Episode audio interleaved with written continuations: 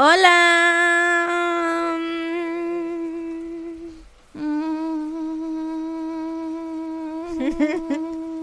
La más fan de alargar todo. Las intros lo más que se pueda. El saludo lo más que se pueda. El saludo, la despedida, todo.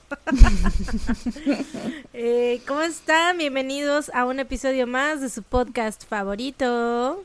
No salgas de casa.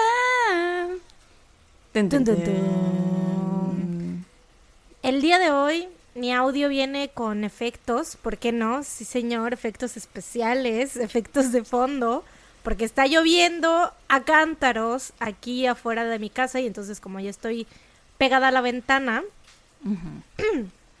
se escucha un chingo la lluvia. ¿Y si lo está registrando el programa? ¿Sí lo está registrando? Sí, sí lo está registrando y lo escuché y hace rato hice la prueba y sí se escucha, güey. Enciérrate en la alacena. Voy a encerrar en el closet. Métete abajo de la cama. Sí, eso tendré que hacer. ¿Cómo están, queridos escuchas?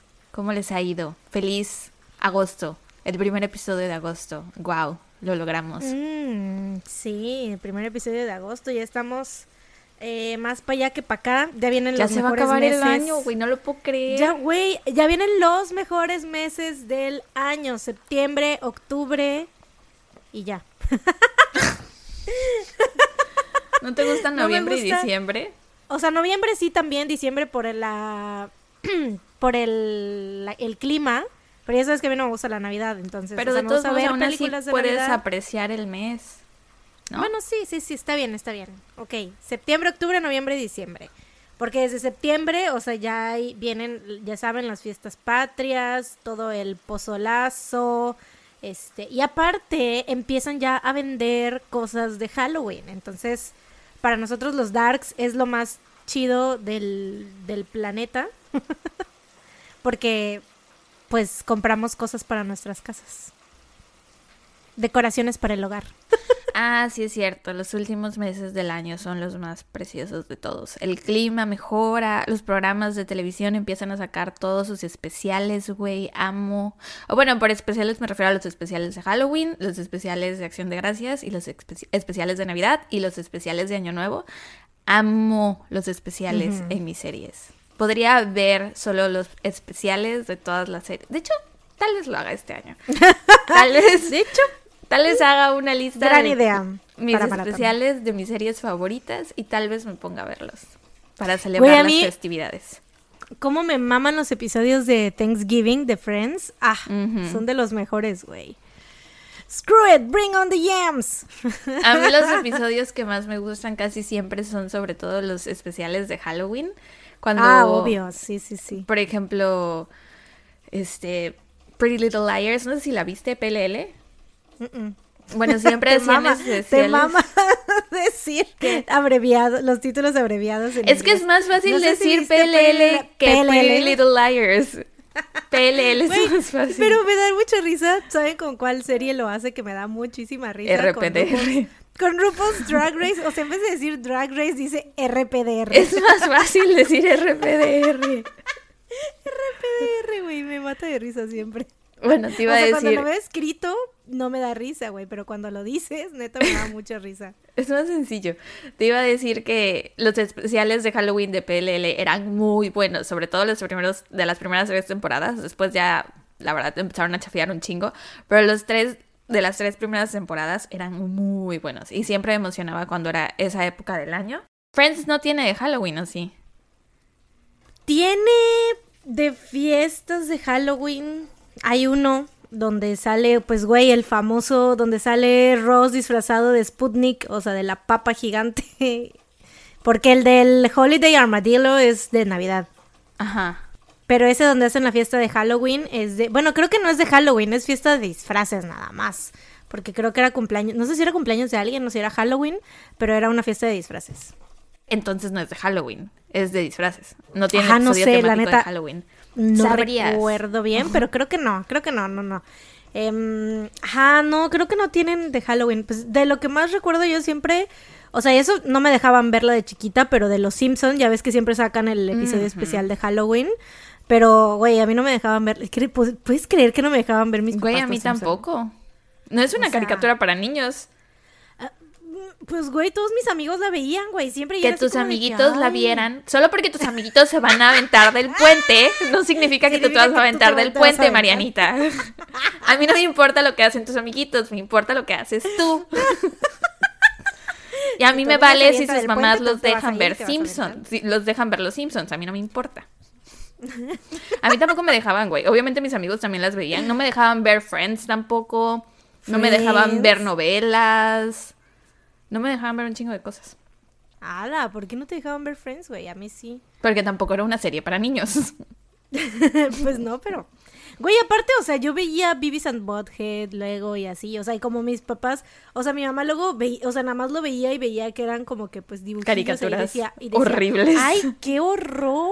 Pero no me Sí. decía nada, o sea, o Celebrity Deathmatch, güey, que Ah, bueno, ahí esa sí la veía, pero mis papás tampoco sabían y- qué era. Ajá, pero pues, güey, de repente yo recuerdo que alguna vez de seguro mi mamá me vio viendo esas cosas y dijo, ay, qué horror, ¿qué es eso, Mariana? ¿Por qué estás viendo eso? Güey, pero, Pero, mira, mira cómo pues, nos no afectó, mira nada. cómo somos ahora tan amantes del Mira los crime. resultados. Creo que tenían razón. No debimos verla. Ay, güey, claro que sí, X. No me En este podcast nada. condonamos la violencia. No, no, no, no. Oye, de hecho, ¿no, no hicieron un este revival de Celebrity Deathmatch o algo así? No, no, sé, güey. ¿No salió hace No poco de nuevo? Creo que sí. No sé. Oye, ¿qué tal, Pero- qué tal los especiales de este podcast? Los especiales de Halloween que hacen en este podcast que se llama El No salgas de casa. Hacen especiales de Halloween y creo que de Navidad también. Uno, güey. Oye, creo que este podcast solo lleva un año. Eh, Bueno, ¿Cuántos sí es cierto. especiales de Halloween podemos hacer si solo hay un Halloween al año y una o sea, Navidad me- al año? Vaya, pero me refiero que dijiste los especiales. Porque el de Halloween y el de Navidad. Ah, ok. O sea, estoy hablando en plural porque son dos Ah, especiales sí, sí, distintos. sí. Ah, bueno, claro. Entonces, esperen con ansias los especiales de Halloween y de Navidad de este No hemos dicho si lo vamos a hacer aún. Bueno, Mariana ya dijo que ya se va a hacer con lo ansias. especial. Espérenlos con ansias. Puede que lleguen, puede que no. Puede que no. pero Puede que se queden esperando. Esperen con ansias especiales de Halloween y Navidad. No sabemos de qué año. Puede ser este año, o puede ser el que sigue, el que sigue, o el que sigue. Y esta es nuestra manera de tenerlos atados a nuestro podcast hasta que se termine. por Sí, porque nuestros siglos. especiales valen tanto la pena. Entonces, se van a chutar un año de episodios solo para llegar al especial. Sí. Please do it. Bueno. ¿Y tú cómo has estado? ¿Tienes algo que, que contar? He estado bien. Tengo algo que contar. O sea, tengo un par de cosas que contar, pero creo que van a ser mis datos felices. Ajá, sí. Este. Porque de ahí en fuera. Ah, bueno, la, la semana pasada les dije que Pilo tenía COVID. Eh, sigue teniendo COVID, pero gracias a. Bueno, afortunadamente está bien. Ibas a decir gracias a Dios. Se te Se quedó detuvo. el espíritu, se te quedó el espíritu de mamá desde que me regañaste y me dijiste que si mis amigos se aventan de un puente también, ya ahí se quedó. Gracias a Dios se cruza la bata, se pone los lentes. Gracias a Dios mi hermanita ya se encuentra bien. Gracias a Dios, Pilita ya no está tan grave. Afortunadamente, bendito sea el Señor. No, sí. Por suerte.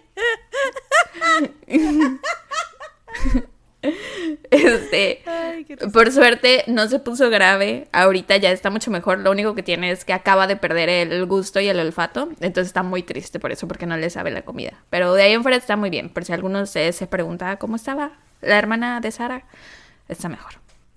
Mm, qué bueno. ¿Y tú qué? Seguimos mandando nuestras mejores vibras, Pilo. Gracias. Saludos, Pues Pilo. yo hay cosas nuevas en mi vida, pero ya las diré en el dato feliz. Este, así que espérenlo si Stay quieren tuned. saber más. Stay tuned. chútense todo este episodio solo para los datos felices.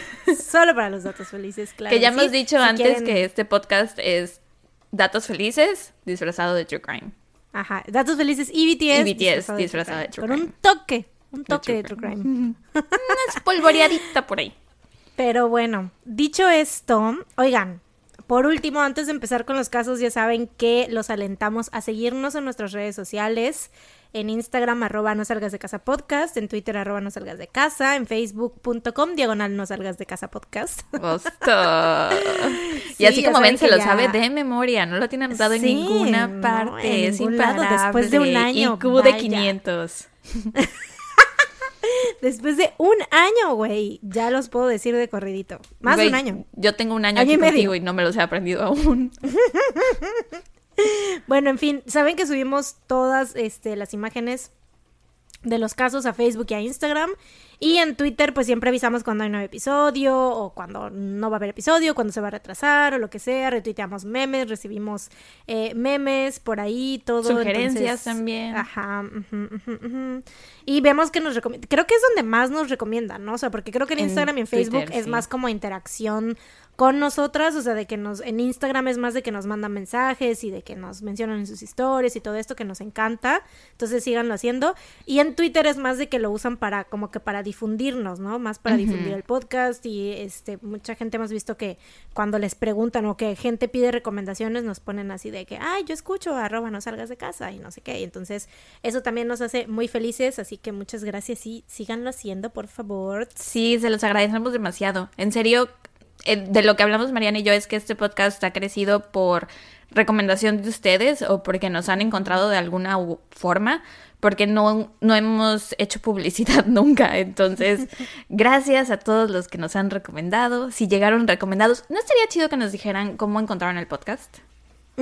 Sí, vayan y coméntenos. Si, tienen ganas, vayan y coméntenos en la foto. Ajá en la foto, en el post de, mm, de Facebook, en el post de, de, Instagram, por Twitter. Díganos cómo nos encontraron, si vinieron, este, ya sea por el canal de Sara, porque muchos vienen gracias al canal de Sara, por recomendación de este algún otro influencer que los haya, este, porque ya vimos que hay como dos que tres personas que tienen muchísimos seguidores en Instagram que nos han recomendado. Entonces, si fue por al, por este recomendación de algún influencer o por este, pues nada más porque le salió en Spotify o en Amazon Music o en qué sé yo, viendo ahí, este, curioseando en las listas de True Crime, le salió nuestro podcast, quién sabe, no sabemos, díganos. O si algún amigo, hermano, primo, eh, lo que sea, nos recomendó, díganos, queremos saberlo.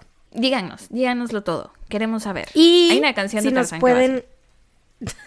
Perdón. y si nos pueden eh, apoyar monetariamente, recuerden que pueden hacerlo en www.patreon.com, diagonal no salgas de casa podcast. Y ahora más que nunca es que necesitamos apoyo. Si quieren saber por qué, espérense a los datos felices. Qué bueno. Para saber por qué. ¿Qué? Qué bueno que mencionaste Patreon porque nos saltamos el saludo de alguien en el episodio de los saludos.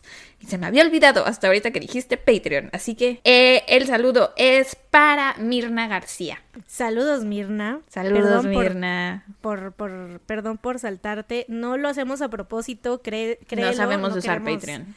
No queremos hacerte la perrada, simplemente Patreon a veces, eh, pues vaya, ya todos los que usen Patreon saben cómo es Patreon a veces.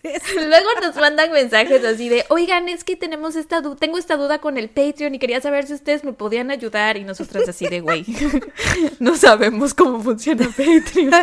todos los episodios les decimos que no sabemos qué pedo con Patreon. O sea, solo sabemos que es una manera como legal y legit, o sea, y muy, o sea, confiable como este para eh, hacer contenido y que recibir como donaciones de nuestros seguidores, pero de ahí en fuera hay muchas cosas de Patreon que no sabemos, entonces, este, pues no confíen tanto en nosotras. Según yo, el Patreon es como el OnlyFans original, sin las fotos de patas ni pornografía.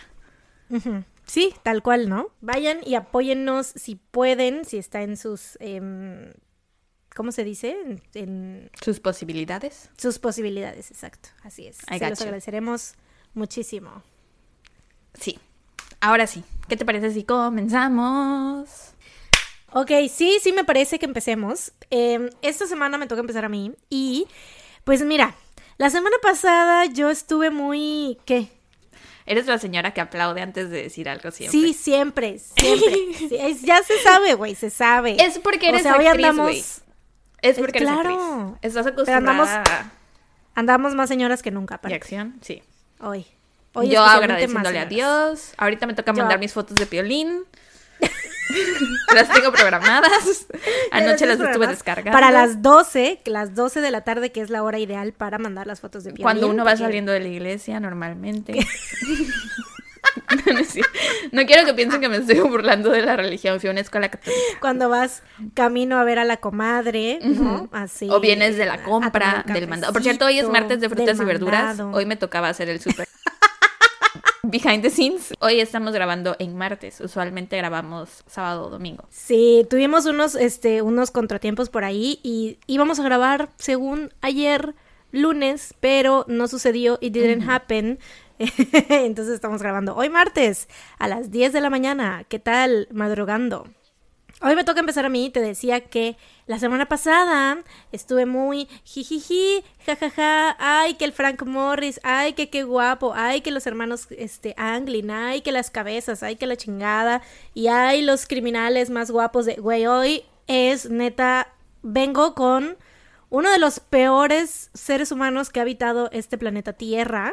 Oh, Hoy te voy a hablar sobre John Robinson. ok. Ugh, asco de persona, asco de individuo. Bueno, a finales de 1984, Paula Godfrey, de 19 años, deja de burlarte de mi aplaudimiento, güey. Em, Paula Godfrey, de 19 años, estaba buscando un nuevo trabajo. Paula vivía en el área de Overland Park, en Kansas, y encontró un anuncio en el periódico donde ofrecían un trabajo como secretaria. Este trabajo iba a requerir un tiempo de entrenamiento y más adelante salir de la ciudad, pero a Paula le interesó pues la paga era muy buena. Así que les dijo a sus papás que pues iba a ir a la entrevista y esta sería la última vez que ellos la vieron. Y aunque estaban preocupados por ella, pues trataban de no pensar lo peor porque pues estaban recibiendo cartas donde Paula les decía que pues necesitaba algo de tiempo a solas, que quería ser más independiente y todas estas cartas venían firmadas por ella. Sin embargo, mientras más cartas recibían, más sentían que lo que decían en estas cartas como que no sonaba a cosas que Paula les diría, ¿no? Eh, sentían que a lo mejor era alguien más que las estaba escribiendo y como que obligando a Paula a firmar y a mandarlas o algo así. Entonces fueron a la policía y la reportaron como desaparecida pero no había mucho que hacer porque pues no había ninguna evidencia de un crimen y además pues estamos hablando de una mujer ya mayor de edad, de 19 años y para la policía pues lo que esto que decían las cartas pues sí tenía mucho sentido, ¿no? O sea, decían, bueno, pues si quiso independizar, se fue, ahí están, esta es su firma, ¿no? O sea, pues no hay nada de qué preocuparse, ¿no? El 11 de enero de 1985, una mujer llama al 911 diciendo que estaba preocupada por su nuera Lisa Stacy, pues no había recibido noticias de ella en varios días. ¿La primera en qué año fue? Mm, 1984, un año antes. Bueno, no un año antes, o sea, fue a finales de 1984, entonces meses, Meses. antes. Ajá. Lisa tenía 19 años y tenía también una bebé de 4 meses llamada Tiffany. Había estado brevemente casada, pero su ex esposo se había mudado a Chicago, entonces pues terminó ella mudándose con sus suegros y sus cuñados, o sea, con la familia de su ex esposo, eh, porque pues no tenía trabajo y no tenía dónde ir en ese momento, ¿no? Eh, y aparte pues el hijo de puta la dejó con la niña de cuatro meses, güey, ¿no? Lisa terminó yendo a un tipo como hogar de ayuda para mujeres y ahí fue reclutada para ser parte de un programa que estaba como que más enfocado en madres jóvenes, ¿no? En este programa supuestamente les daban un lugar donde vivir, servicio de guardería para sus hijos y además les conseguían trabajo. Esto le emocionó pues mucho a Lisa, pues dijo, güey, ay, perdón, es que está el rey aquí adentro, entonces puede que esté haciendo ruidos ahorita, pero bueno, esperemos que no se ponga este de mil iris. Ajá, guardería y ajá, y les conseguían trabajo, ¿no? La, ajá, le emocionó porque pues, güey, dijo, no mames, o sea, ya me van a dar trabajo, no voy a tener a alguien que cuida a mi hija y todo esto, entonces pues fue algo súper chido para ella. Entonces le llamó a su cuñada para contarle todo y estaba este, muy feliz porque pues al parecer como que no cualquier mujer era aceptada en este programa también. El 9 de enero de 1985, John Osborne, el hombre que representaba este programa que había elegido a Lisa, la recogió a ella y a su bebé en la casa de sus suegros y se las llevó a un hotel que estaba cerca de sus oficinas, o sea, de las oficinas del programa este. Em, ahí les dijo que se quedarían hasta que les asignaran una casa, que era pues donde iban a vivir, ¿no? Esa misma noche, Lisa le llamó a su suegra muy alterada y le dijo que pues esta persona del programa, este tal John, le estaba diciendo que ella, o sea, que la suegra le quería quitar a su bebé y que le estaban como que haciendo, o sea, le estaban obligando a firmar unos papeles que ella no sabía eh, para qué eran, o sea, que estaban todos en blanco que supuestamente eran como contratos, pero que ella pues no quería firmar porque no sabía que estaba firmando, ¿no? Y como tenía, más que nada porque pues tenía ahí a su hija, ¿no? Y, y como le estaban diciendo cosas de que no, pues es que se quieren llevar a tu hijo, o sea, ella estaba como muy alterada y muy confundida, ¿no? Me suena mucho a, a las historias de trata de personas, de cómo las van reclutando supuestamente por trabajo y después les hacen firmar cosas y pierden sus identificaciones y así. Totalmente, güey, totalmente.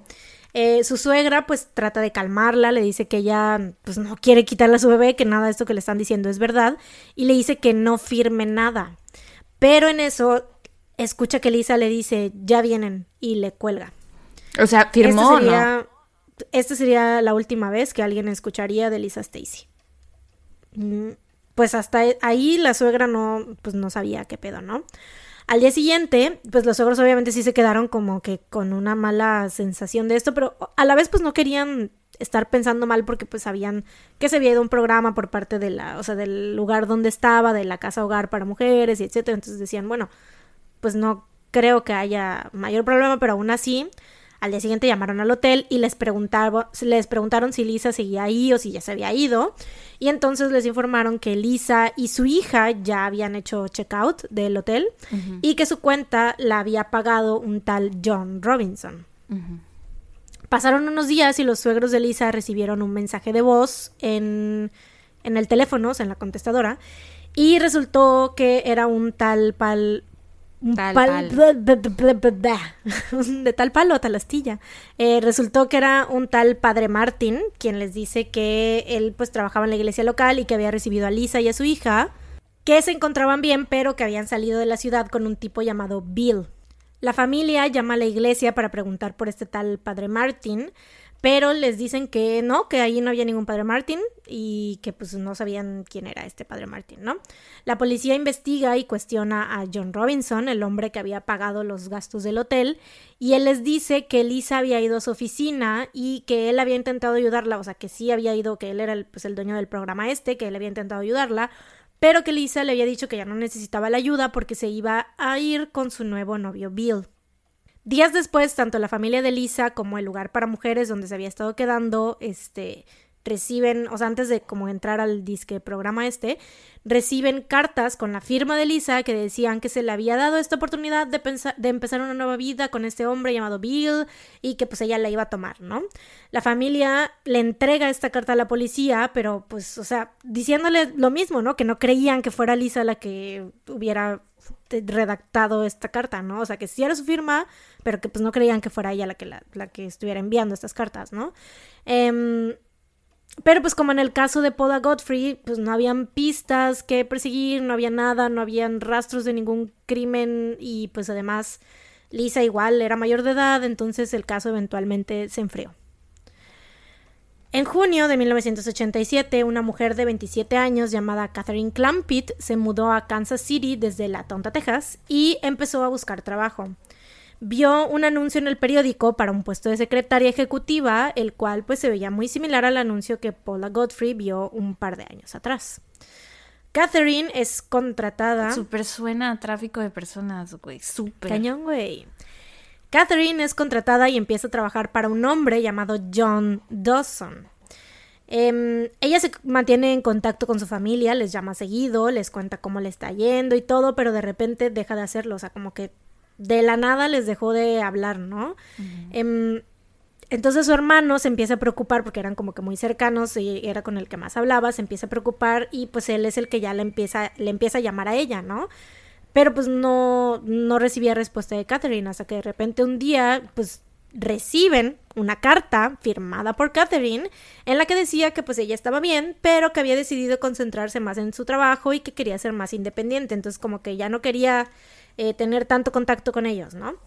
Obviamente la familia pues no, no se cree esto y empiezan a investigar un poco, encuentran ahí el contacto de este tal John Dawson, supongo que a lo mejor del anuncio del periódico, no sé. Em, Pero les contesta una persona, no sé, alguien, una, eh, una mujer, creo, y les dice que ahí no trabaja ningún John Dawson y que no tenían registros de que Catherine hubiera trabajado ahí para ellos en esa empresa tampoco. Entonces la familia dice, pues chale, ¿qué pedo? ¿Qué está pasando? ¿No? Sobre todo porque, porque no contesta el teléfono, pero sí manda carta. O sea, si le estoy llamando por teléfono porque no me contesta, ¿no? Güey, que creo que eso es lo importante de tener relaciones en tu vida. O sea, por lo menos una persona en tu vida a la que siempre le contestes el teléfono, a la que siempre le contestes los mensajes para que cuando algo te pase, si algo te llega a pasar, sepa que pues algo raro está pasando, ¿no? Porque si eres de esas personas que jamás contesta los WhatsApps, jamás responde las llamadas, que llegan a tocar a tu puerta y te haces la que no está cuando algo te pase, nadie va a sospechar. claro. O sea, pasa lo de Juanito y el Lobo, ¿no? O sea, cuando pase algo, pues todo el mundo va a decir, no, pues es que así es ella, ¿no? O así es él. O sea, nunca contesta a nadie, pues nunca está y así, ¿no? Pero pues, sí. Bueno, pues ellos dicen, o sea, te digo, no se la creen, llaman a la policía, pero ellos siguen investigando por su cuenta, ¿no? Porque dicen, güey, obviamente la policía, lo mismo que las otras dos chavas, ¿no? Es mayor de edad, va a hacer su vida, o sea, la policía, y pues como ven las cartas, ¿no? Pues ellos dicen, güey, no le pasó nada, o sea, simplemente se fue y no quiere tener contacto con su familia, ¿no? Pero pues ellos entonces empiezan a investigar por su cuenta, van al departamento de Catherine y el hermano este, es el que empieza a buscar entre sus pertenencias a cualquier cosa que pues a lo mejor le dé una idea de a lo mejor dónde fue la última vez que la vieron o dónde fue el último lugar a donde fue, ¿no? Em, entonces encuentra unos recibos, entre ellos unos de un hombre, no, perdón, entre ellos unos de un hotel, el cual había sido pagado por un tal John Robinson. también, el nombre de nuevo. el nombre de nuevo. Eh, también encuentran que Catherine estaba trabajando para una compañía llamada X2 o Equi, es que no sé en inglés como Equi2, no sé, güey, horrible nombre. ¿Qué va de X2 a Equi2? Es que se escribe X2, pero en inglés no sé si sería X2. Equi2. Equi, Equi2, no sé. Em, bueno, la cosa es que pertenecía a este mismo John Robinson, ¿no? Cuando van a la dirección de esta empresa, se dan cuenta que esta empresa había cerrado porque el dueño había sido arrestado por fraude y robo. Como estos casos sucedieron a finales de los 80, pues tengo entendido que la policía de esa área todavía no contaba con un sistema o como con una manera de subir todos los datos o las cosas que estaban pasando, como que los registros a una red. Entonces, pues no había manera de que las coincidencias fueran encontradas fácilmente, o sea, de que este nombre está, o sea, claramente ahorita nosotros estamos viendo las, las pistas muy evidentemente. Pues sí, porque no las estás presentando todas juntas. Claro, exacto, pero imagínate, o sea, la policía obviamente es como que cada caso está por separado en lugares diferentes y cada condado tiene su archivo y era de que literal hacían el reporte este, en máquina de escribir, se archivaba y adiós, ¿no? Entonces, pues no hay manera de conectarlo con los otros dos casos, ¿no? Hasta que... Todo esto fue en los ochentas, ¿no? Borré el hasta que. Hasta que algo sorprendente sucedió. Ahora puedo hablar con los animales. Pero es un tengo justamente algo ahí, algo sobre eso así, por más abajo, güey. Eh, más de 10 años después, el 25 de marzo del año 2000, güey, o sea, 2000, de los 80s hasta el 2000. Mm. Seth Troughton, de 27 años, decide mudarse de casa de su madre en Michigan al encontrar un trabajo en Kansas, como cuidadora o enfermera del padre de un importante hombre de negocios. Mm, se llamaba John Robinson. Suzette, ah, ah, you guessed it. Eh, Suzette y su mamá eran muy, muy, muy unidas, entonces, aunque estuvieran separadas, pues Suzette siempre le llamaba y le mandaba correos para contarle, pues, cómo le iba y más que nada para hacerle saber que estaba bien, ¿no? Eh, y aparte tenía dos perritos a los que quería muchísimo, entonces siempre estaba preguntando por ellos porque los perritos se habían quedado ahí con su mamá. Pero de repente las llamadas y los correos cesaron, los dejó de recibir.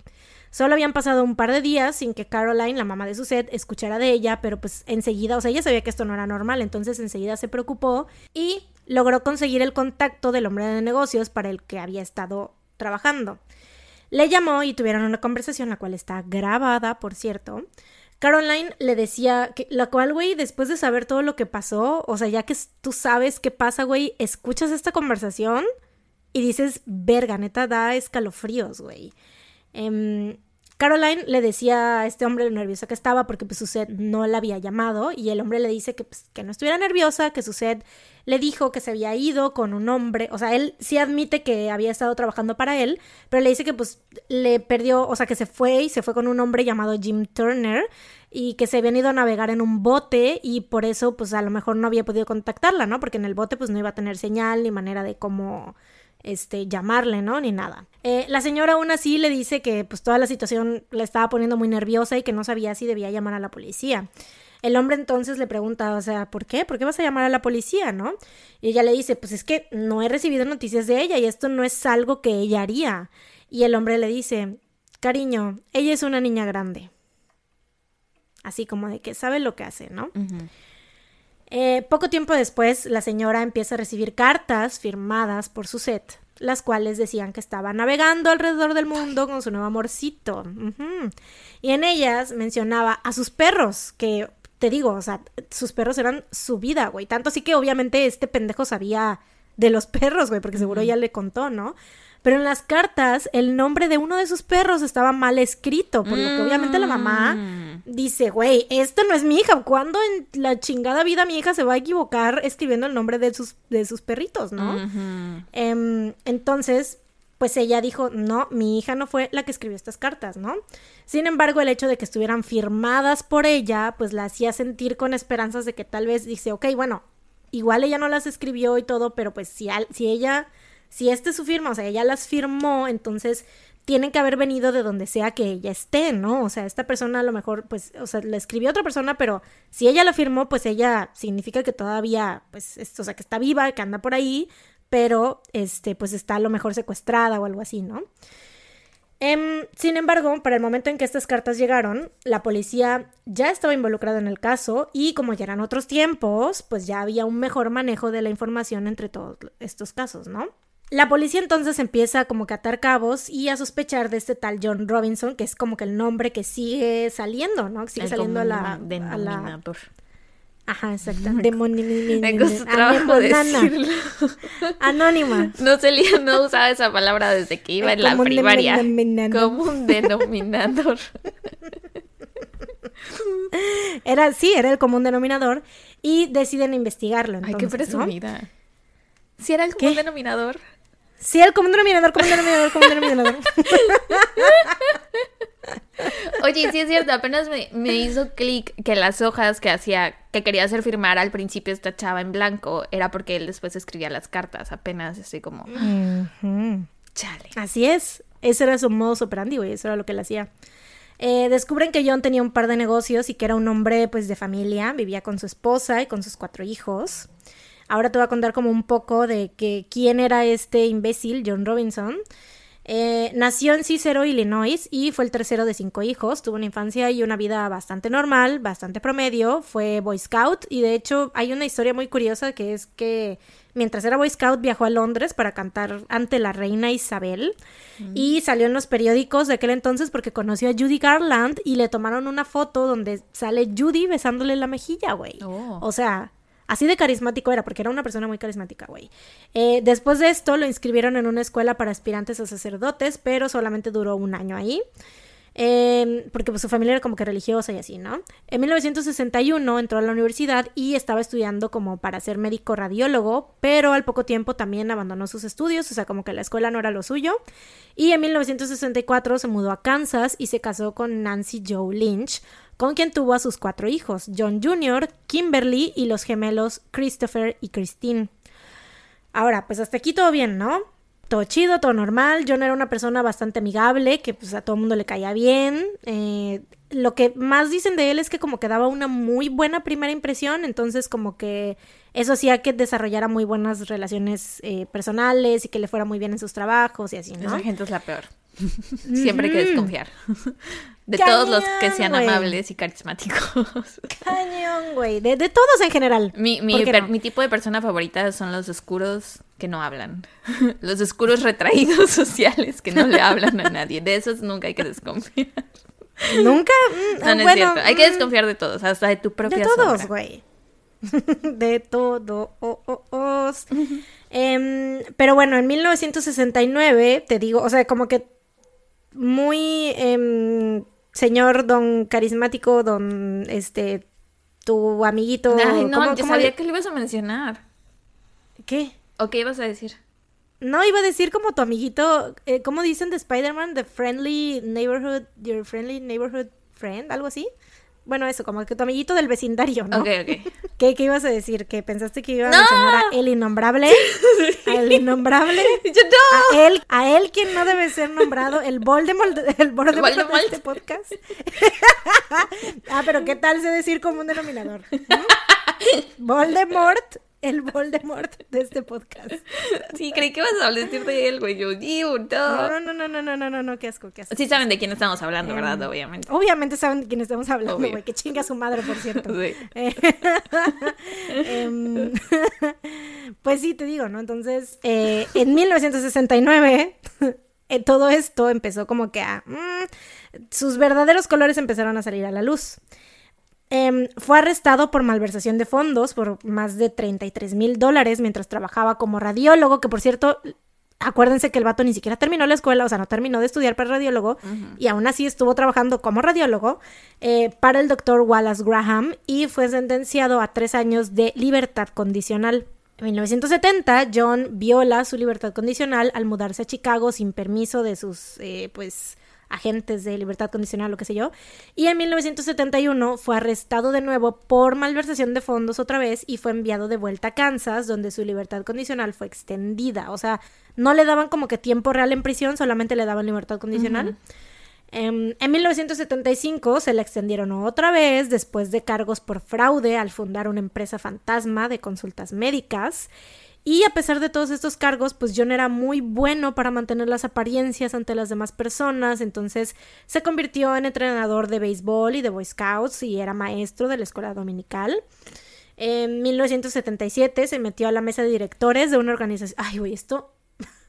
O sea, entre que me da risa y entre que digo, güey, ¿qué, qué pedo con este vato, güey? Eh, se hizo, se metió a la mesa directiva de una organización de caridad, ¿no? Local. Y falsificó una serie de cartas de varias personas, incluyendo el alcalde de Kansas, donde lo felicitaban por sus esfuerzos de voluntario. Ay, güey. O sea, chupándose el pito el solo, güey. esa gente más es adelante- la peor. No, güey, espérate. Se nombró a sí mismo como el hombre del año. y organizó una fiesta en su honor, güey. Lo cual, la neta, yo un día de estos lo voy a hacer, güey. No suena mal. O sea, como Mariana, la mujer del año. Aquí una diapositiva que he preparado de todos los logros. Todo lo que he logrado este año. ¡Qué horror! ¡Qué cagado! Es algo que. Que, pasaría, que pasaría en The Office, güey. Michael ¿Verdad? Scott se nombraría el hombre del año. Cañón, güey, sí, totalmente, güey, es algo que Michael Scott haría, güey. Otra de las de las maneras de hacer este una, una fiesta, güey, así, o- otro pretexto para hacer una fiesta en la oficina, güey, sí. Cañón, güey. Pero, güey, ¿quién hace eso? Ay, En qué fin. horror. Aparte la gente debe haber estado como de, claro, John Robinson, hombre del año, por supuesto. Que me imagino que va a hacer cosas peores, Ay, ¿no? O que ha hecho cosas peores aparte de nombrarse hombre del año. Hombre del año No, se queda corto. No te imaginas, güey. Em, en 1979 completa su periodo de libertad condicional, pero en 1980 es arrestado por múltiples cargos como, de nuevo, malversación de fondos y cheques forzados, por lo que ahora sí obtiene 60 días de cárcel en 1982. ¡Hala! Un montón. ¿Cómo le va a hacer durante todos esos 60 días? ¿Verdad? Y aparte yo siento que este... Seguro planeó una sea, fiesta para él ahí en prisión, güey. eh, Por supuesto, el preso del año. El preso del mes, del bimestre. el preso del bimestre y su foto, ¿no? Así Preso en modelo. Todos los pasillos de la cárcel. Eh, sí, aparte, este, yo siento que fue más bien por lo de los cheques forzados, porque lo de la malversación de fondos, pues ya veo que es un crimen de chocolate ahí en Kansas, o, era. Tal vez por la época, Porque, ajá. pues, sí, sí, sí. Eh, entonces yo creo que ya cuando forzó los cheques fue como de, oh, oh, oh, alto ahí, 60 días en prisión, ¿no?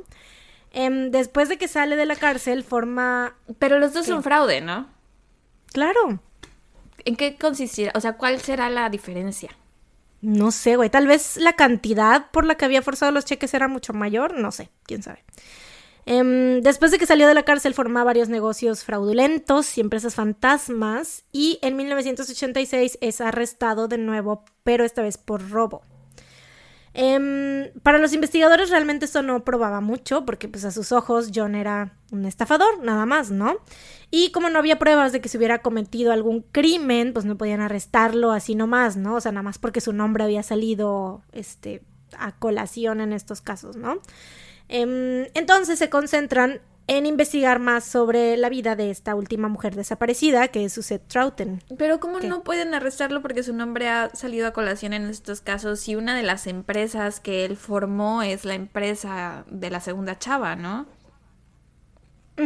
Pero todavía no tienen nada, güey. O sea, no tienen como piezas de evidencia como...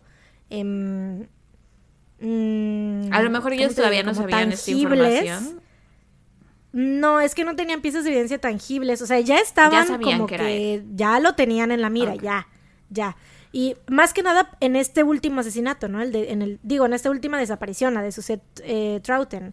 Y te digo, estas otras dos chavas que habían desaparecido, que tenían, o sea, que tenían esta información, pero pues todavía no tenían con qué, este, como que no tenían, ¿cómo dicen? Los pelos de la burra en la mano.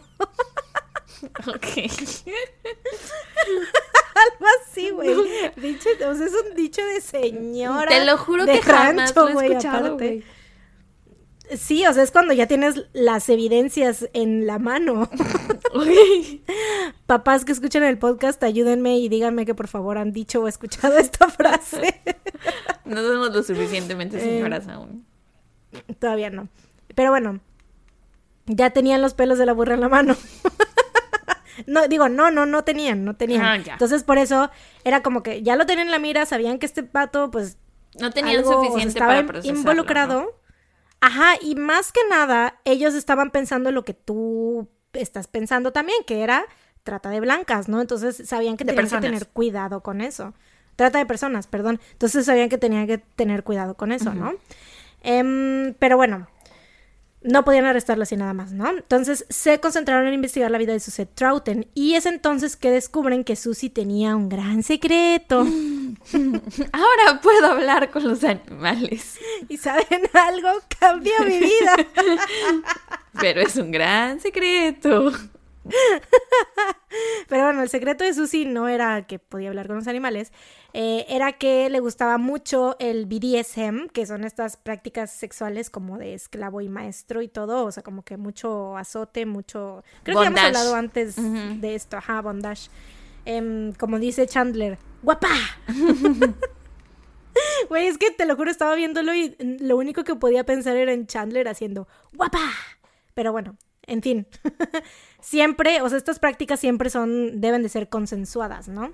Entonces, pues Suset siempre estaba como que en las salas de chat de BDSM buscando encuentros con personas que también, pues, les gustara esto, pero más específicamente en busca de un maestro o dominador que, o sea, alguien de quien ella pudiera ser su esclava, ¿no? Pero consensuado todo, ¿no?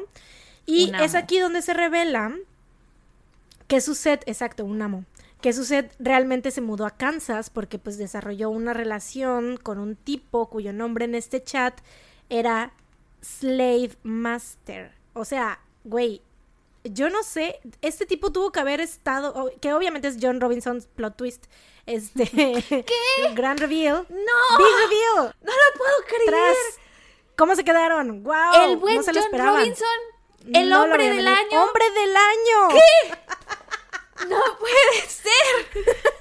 ¿Qué sigue? Es el Slave Master, güey. Que aparte, o sea, yo digo, güey, para tener este username de Slave Master en una comunidad de BDSM, güey, tuviste que haber estado sí o sí cuando se creó el pinche sitio, güey. Porque obviamente, güey, ¿cuándo, ¿de cuándo acaba de ser este. Tal vez. Ese tal vez nombre escribía 5L4 V3. No, güey. No, era Slave Master, así tal cual. Wow. Entonces, obviamente, el vato tuvo que haber estado ahí cuando se creó el pinche sitio, güey. aquí afuera de mi casa, así que disculpen. Está, creo que los de Bonafont, no sé si escuchan pipi. Es eso. ¿Lo escuchas? bueno, sí. Pues sí, entonces, eh, total. siento que ese vato estuvo ahí cuando abrieron la página, ¿no? Él Pero su set, él fue el que creó esta, este chat room. Pero bueno, su set se muda para convertirse en esclava de este slave master, que era obviamente John Robinson. Eh, los investigadores aún no pueden arrestar a John porque el BDSM no es ilegal y seguían sin tener pruebas. Pero para este punto ya, güey, prácticamente olían la culpabilidad, o sea, cañón a kilómetros, ¿no? Entonces lo empezaron a seguir, revisaron su basura, en la cual habían cientos de papeles y documentos triturados, y los investi- investi- Como un investigadores... denominador Voldemort. Investigadores como un denominador Voldemort. Sí, ya ves. Es- este va a ser ahora mi, mi ejercicio. Tres tristes De- tigres. Tigres. Tres tristes tigres, tigres. Tres Tigres. tristes tigres. Investigadores Voldemort como un denominador. Eh, los investigadores empiezan a tratar de reconstruir estos documentos para ver si esto los llevaba a algún lado, pero obviamente pues esto les iba a tomar bastante tiempo, eran un chingo de documentos, güey. O sea, imagínate la gente, güey, los policías con todos estos papeles triturados en una mesa, güey, tratando de Qué castre, güey, tener ese puesto, la neta, que ese sea tu trabajo, güey. Pero creo que debía haber alguien al que le gustara. O sea, sería como armar muchos Ah, claro. rompecabezas. Siento. Debe de ser, ¿no? Y de hecho, de cre- creo que, que solo la gente que tiene, o bueno, no sé, a lo mejor yo debería hacerlo también. Tal vez es algo que todos deberíamos hacer, pero siento que el triturar documentos y tantos es porque algo estás escondiendo. Yo digo. Claro. O sea, yo lo único que hago es cuando me mandan paquetes o así, o, o algún lugar donde venga mi Los nombre con mi partes, dirección, ¿no? mi teléfono, ajá, eso sí lo parto, pero así de triturar documentos así, bueno, no es que tenga O muchos sea, documentos, ¿verdad? comprarte una trituradora para hacer eso específicamente, güey, como, mm, Es como why would you do that? sospechoso. Si eres una persona totalmente. y no una compañía o una empresa que tenga... Qué bueno, este vato tenía, se supone, o sea, era dueño de compañías Pero que todo era a cada fraude, rato ¿no? fundaba. Sí, pero aún así, o sea, tenía compañías fantasmas, entonces una excusa para tener una trituradora sí tenía. trituradora de papel. Em, pero bueno, mientras parte del equipo armaba los papeles triturados, em, otro, otra parte de, de los policías siguen todos los movimientos de John, ¿no? Para este punto el FBI ya estaba involucrado, entonces pues había más billullo, más recursos. Em, lo tenían súper bien vigilado, güey. John, o sea, se dan cuenta que él seguía trayendo a mujeres por internet, eh, las llevaba a hoteles, les ofrecía trabajo y de hecho pues los investigadores siempre estaban, o sea, siempre alquilaban las habitaciones de al lado de donde él se quedaba eh, para tratar de escuchar si estaba pasando algo o qué les decía, ¿no? Pero pues no podían distinguir bien porque, o sea, recordemos que las prácticas sexuales de BDSM pues involucra mucho Gagging. de que sí, mucho y ya sabes, el spanking y así, ¿no? Entonces, pues no sabían efectos especiales, por Sí. supuesto. No sabían eh, si esto que estaban escuchando, pues era, o sea, lo más probable es que fuera consensuado, ¿no? Em, pero bueno, un día, una de estas mujeres Algo con las que... sucedió. ¿Cuántas veces, güey? Sí, un día. ya estoy pabloviada. Thornberry. es que escucho un día. Tiene que ir Hasta seguido. que un día Algo algo sorprendente. sorprendente sucedió. Ahora puedo hablar con los animales. Ok, en una ocasión, una de estas mujeres, güey. O sea, ahora voy a tener que cuidar cómo redacto y poner en vez de un día, en una ocasión y un secreto, algo que no podía decir. O sea, tengo Bueno, que cambiar todo. Voy a intentar controlar. Bueno. Bueno. Hasta que en una ocasión, una de estas mujeres eh, presenta una queja ante la policía, o sea, una de las mujeres a las que este vato llevaba a los hoteles, eh, presentó una queja y acusa a John de agresión sexual. O sea, como que cruzó la línea del Consentimiento. consentimiento, ¿no? O sea. em. Y después otra mujer presenta cargos también por agresión sexual y aparte por robo, porque el muy cabrón se llevó, o sea, ella llevó todos sus juguetes sexuales que te estaban valuados en más de 500 dólares y el vato se los robó, güey. Pues sí. Entonces, pues esta mujer fue y lo denunció a la verga, ¿no? Em, estos Y cargos qué aún chido, no eran güey. Qué suficientes. chido, porque creo que muchas mujeres se sentirían Claro. avergonzadas de que si les roban sus juguetes sexuales, no lo denunciarían, güey.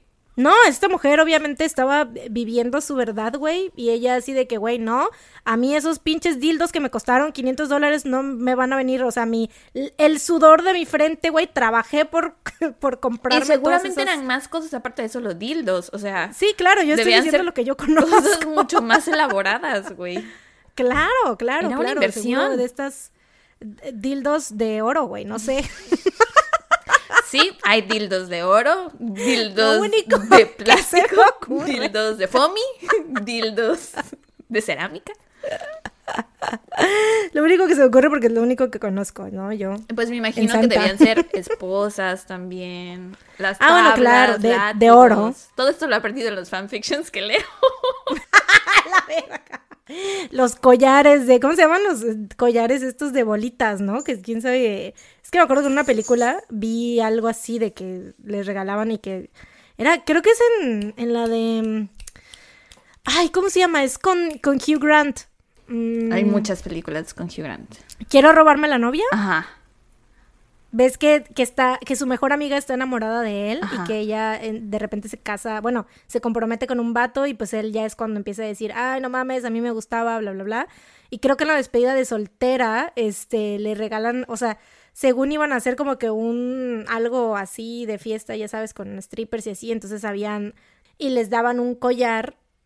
Y este collar creo que lo, lo agarraba la abuelita y así, pero era, o sea, era un collar de esos de los que tienen bolas que son pues para meterse Para que te las metas.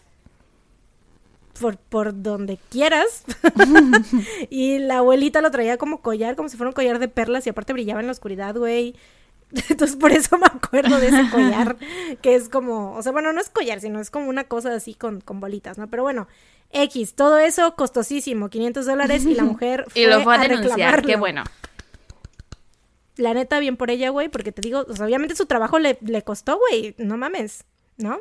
Mm, estos cargos, lo de la agresión sexual y el robo, pues todavía no eran como suficientes para procesarlo, pero eh, los investigadores en ese momento deciden arrestarlo porque, o sea, ya sentían, o sea, estaban viendo ya todo lo que sospechaban de él, ¿no? Y aparte ya, ya habían visto que sí había agredido a mujeres, o sea, que habían, ellas lo habían ido a denunciar, entonces decían, güey, no nos vamos a esperar a que una de, en una de estas, una de estas agresiones escale y se convierta en algo más, ¿no? Entonces deciden que no iban a dejar que existiera esta posibilidad, lo cual, la neta, qué bueno, güey, qué chido por ellos, porque no, siento que no en todos los casos sucede esto, ¿no? Em, y cuando lo arrestan, le dicen, te estamos arrestando por agresión sexual y robo, bla, bla, bla. Ah, y también, por cierto, porque creemos que tienes algo que ver con estas tres mujeres que están desaparecidas. Y ahí los oficiales que los arrestaron dicen que en este momento, vaya, casi casi que vieron su alma salir de su cuerpo, güey. O sea, el vato se puso blanco, le dio un ataque de pánico. No, no, no. O sea, se puso histérico, güey, obviamente así, porque él no se imaginaba que fuera por eso, güey. O sea, sabía que habían otras cosas que él había hecho, como lo de pues, robo y todas esas chingaderas que hacía, como que, que no ocultaba tanto, ¿no? Pero esto de las mujeres desaparecidas era algo que hasta la fecha, o sea, imagínate, más de 10 años sin que le, pues sin responder por todo eso, ¿no?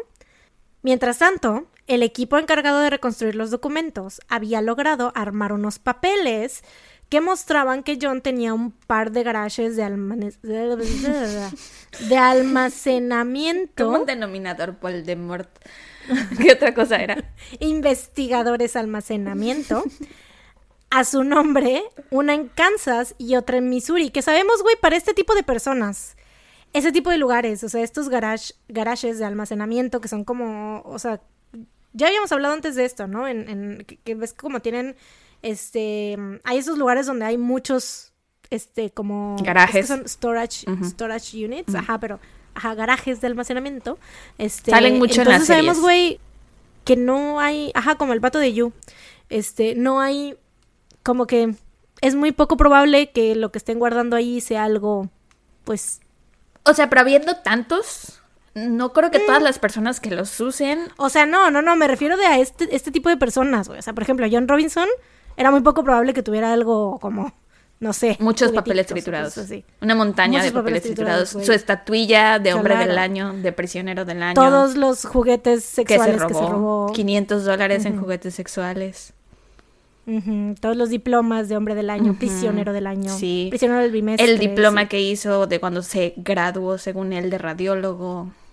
Claro, todo eso, todo eso. Era muy poco probable que tuviera esas cosas, ¿no? Bueno, esas cosas y aparte, cosas peores, ¿no? Pues sí, entonces habían estos este, garajes de almacenamiento a su nombre, uno en Kansas y uno en Missouri, y una granja en el condado Lynn, también estaba a su nombre.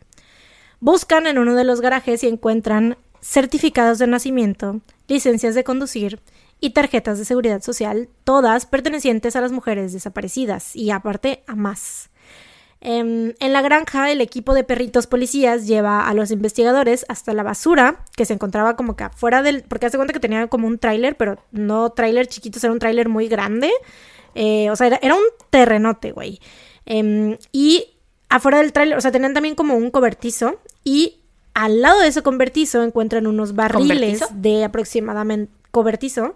Encuentran unos barriles de aproximadamente 88 galones. Intentan mover estos barriles y en eso uno de ellos se cae y un líquido rojo empieza a salir de él. Este líquido estaban seguros de que era sangre, entonces abren el barril y adentro encuentran el cuerpo sin vida de Suzette Trouten. Después abren el segundo barril y encuentran el cuerpo de otra mujer adentro y obviamente dicen, güey, a ver, ¿qué está pasando? O sea, pensa e- esos vatos en, en principio solamente pensaban que era Suzette, ¿no? Y a lo mejor una de las otras dos mujeres, ¿no? Pero dicen, güey, ¿qué pedo? O sea, ¿a cuántas mujeres más mató este imbécil, no? Y la respuesta es un chingo más. El equipo que se encontraba buscando en el garage de Missouri encuentra otros tres barriles con otros tres cuerpos adentro, pero no eran de ninguna de las mujeres que la policía tenía en la lista de las desaparecidas que habían vinculado a John. El 12 de junio logran identificar a la víctima que encontraron en la granja junto con el cuerpo de Suzette. Esta mujer era una in- inmigrante polaca de 21 años llamada Isabela. Eh, ella estudiaba artes en la Universidad Purdue y según sus amigos cercanos estaba interesada en el BDSM. Después de conocerlo por internet, Isabela inmigró en 1999 para casarse con John y su familia nunca la reportó como desaparecida porque pues ellos creían que estaba viajando por Europa, o sea, ella se había ido, ¿no? O sea, ya era una mujer pues adulta y todo, eh, 21 años, y pues había ido y la familia se había quedado con esa idea de que estaba viajando por Europa y además recibían cartas firmadas por ella. Em, la causa de muerte tanto de Isabela como de Suzette se determinó que fue por un golpe a la cabeza con un objeto pesado, se cree que probablemente un martillo. En cuanto a los otros tres cuerpos encontrados en el garage de Missouri, después de realizar autopsias, se identifica a las mujeres como Beverly Boner, de 49 años, Sheila Faith, de 45 años, y su hija Debbie, de 15 años. A Beverly, John la conoció de hecho en el centro correccional de Missouri, donde él, donde sirvió, donde estuvo como 60 días. Eh, ahí la conoció porque eh, Beverly era um, la encargada de la biblioteca de la prisión. Se supone, dicen, esto quién sabe si es verdad o no, yo supongo que sí, que tuvieron como que una relación ahí amorosa, y aunque Beverly estaba casada, o sea, y él también estaba casado, pero tuvieron como que una relación ahí este, amorosa y eh, pues ella se divorció de su esposo y todo, pero después pues desapareció. Em, y su familia no la reportó como desaparecida porque recibían cartas firmadas por ella y además sus cheques de pensión alimenticia eran cobrados cada mes. Creo que mi perro está roncando, entonces no hagan caso omiso si es que lo escuchan. Lleva todo el episodio Em, haciendo ruido, así que no importa. bueno, sí, va. A Sheila Faith, John la engañó diciendo que las iba a mantener a ella y a su hija Debbie, quien estaba en silla de ruedas por parálisis cerebral. Entonces, pues ellas se mudaron a Kansas con él, pero nadie más supo de ellas hasta que sus cuerpos fueron encontrados en los barriles del garage. Y, side note, también como con Beverly, güey, John cobró los cheques de ayuda que le daban a Sheila por la discapacidad de Debbie durante más de seis años. Entonces, después de todo esto, a lo mejor me puedes decir, güey, no hay nada más horrible que este vato pueda hacer. Cruzó todas las líneas, es la peor persona, una de las peores personas del mundo, lo que sea, pero güey, pues resulta que hay más. There's more. Eh, la policía descubre que en 1985 John ayudó a uno de sus hermanos a adoptar a un bebé porque él y su esposa estaban teniendo problemas para concebir. Su hermano le pagó 5 mil dólares y John le dio todos los documentos firmados por un juez, por abogados, toda la cosa, y le entregó a una bebé, quien resultó ser nada más y nada menos que la hija de Lisa Stacy, la mujer de la que te hablé en un principio, que desapareció con su hija Tiffany de cuatro meses. Em, Heather, como le pusieron sus padres adoptivos, más adelante dio entrevistas y habló sobre lo sucedido. Güey, imagínate. Ser ellos, güey. ser ellos y saber que sin querer estás participando en tu hermano. sí, sí, sí. O sea, obviamente ellos fueron a la policía y dieron los, les dijeron su versión, ¿no? Obviamente, de lo que pasó, les enseñaron los documentos, les dijeron, mira, nosotros confiamos en John, etcétera. Pero imagínate ser Heather, güey, o Tiffany darte cuenta, o sea, porque ella obviamente sabía que era adoptada. Bueno, no obviamente, pero ella sí le dijeron que era adoptada y todo, pero pues toda la vida había sido como que quién habrá sido mi mamá. O sea, y seguramente sí conoció a su que es algo súper normal, súper común. Claro, o sea, era su tío, o sea, güey, pues era su papá adoptivo y John eran hermanos, por supuesto que lo conocía, güey. Por supuesto que pasaban Navidad juntos, güey, y todo eso. Entonces imagínate güey, el enterarse que su pinche tío mató a su mamá. No, güey, está horrible para todos, o sea, también para ellos, o sea, el, ir claro. o sea, porque te pueden quitar a tu hija. Porque los papeles no son legales, no son reales. No, pero ella, bueno, ahorita para este punto ya estaba, ya, estaba tenía grande, ya iba casi a cumplir 18 años. Ya iba a cumplir 18 ah, años, pero pues, o sea, creo que los dejaron que, o sea, por la situación, como, como era, pues sí los dejaron que siguiera ahí con ellos porque vieron que pues sí la educaron bien y todo, o sea, ella tuvo una vida bonita y todo, pero pues, güey, imagínate de golpe enterarte de esto. Es como la parte en la que estás en la película, así de que todo, el, todo este tiempo ella ha querido saber quién es su mamá y todo es de misterio y así, su tío siempre está con ella y shalala, y después ya en los últimos 15 minutos es cuando empieza a unir todas las piezas de rompecabezas y se da cuenta de todo y se te pone la piel chinita y dices, no mames, eso es esto. Sí, güey, totalmente, o sea, yo neta no me imagino cómo, cómo cómo lidió con eso, ¿sabes? O sea, cómo... Ah, no, no, no, no me puedo imaginar, güey. Y aparte, pues ella obviamente dice que lo más importante, porque dio entrevistas y todo, ¿no? Y pues ha hablado, o sea, le costó mucho, o sea, cuando se dio la noticia, le hablaron obviamente de mil noticieros para que diera entrevistas y todo. Ella no quiso, pero ya pasados como unos cuatro o cinco años después de que fue todo el boom de la noticia, ya ella, pues ella solita fue y dijo, ok, quiero contar mi historia y todo, más que nada porque quería encontrar a su mamá, ¿no? O sea, saber dónde la había dejado este hijo de puta, ¿no? Em, y ella dice que pues eso es eso, ¿no? Para ella lo más importante es encontrarla para poder tener un cierre. nunca encontraron su cuerpo. Pero no, hasta la fecha los restos de Lisa no han sido encontrados. Y, güey, o sea, es como, Obviamente ese pendejo sabe dónde la dejó, güey, sabe qué hizo con ella, por supuesto que se acuerda, güey. ¿Cómo no se va a acordar? O sea, específicamente de ella, que fue de la que le robó a la bebé y se la dio a su hermano. ¿Cómo crees que no se va a acordar, güey? Claro que sabe, güey, ¿sabes? O sea, por supuesto que, que, debe de saber dónde, o sea, dónde la dejó, cómo la mató y todo, y no ha dicho nada, güey, no ha, no ha querido decir, güey, o sea, ni siquiera ese gramo de, güey, de tantita madre de decir, o sea, para que la gente pueda tener, o sea, para que la familia de Lisa y para que la, la hija, güey, Heather, Tiffany, pueda tener este cierre, güey, pueda, pues, no sé, o sea, darle un, este, pues, no sé, que la puedan enterrar o que puedan hacer algo para honrar su memoria. ni eso, güey. Qué poca madre, neta. Qué coraje. Pero bueno, en octubre del 2002, John, de 58 años, es procesado por los asesinatos de Lisa, Isabella, Suzette, Beverly, Sheila y Debbie y es sentenciado a vida en prisión y dos penas de muerte. Los restos de las otras dos mujeres, Catherine y Paula, de las que habla al principio, tampoco han sido encontrados. John se encuentra actualmente en el pabellón de la muerte en la prisión de Kansas. Y pues eso es todo por esta horrible horrible historia y horrible ser humano que sigue ocupando aire, güey. Charlie. En este mundo. Sí, güey. de la verga. Mis fuentes fueron un documental que se llama Internet Slave Master, que así también se le conoce a este güey como que el primer asesino del Internet o el Internet Slave Master, eh, del canal Dark Documentaries en YouTube. El video Internet Master and a Hidden Secret del canal de Bailey Sarian en YouTube.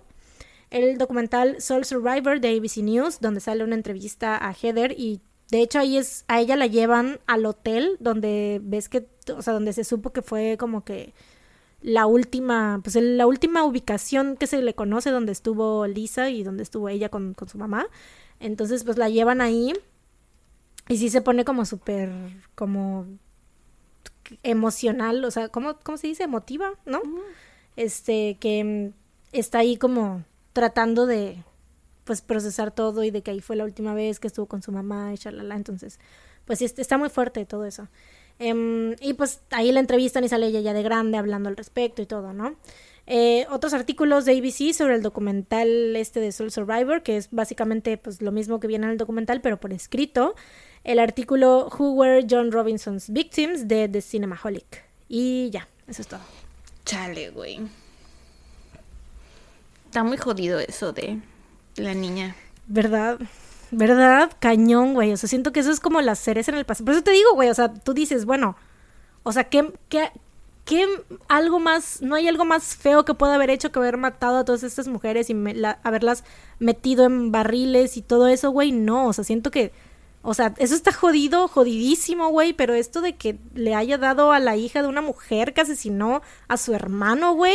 Güey, pero aparte así como... Cruza todos los límites de lo jodido, güey. Así como las mujeres que encontraron en los barriles no sabían que estaban desaparecidas, no las estaban buscando, no las estaba buscando la policía. Seguramente, así como no han encontrado los restos de dos de las mujeres, o eran las tres de las que me hablaste al inicio, seguramente debe haber restos de muchas otras mujeres regados por ahí.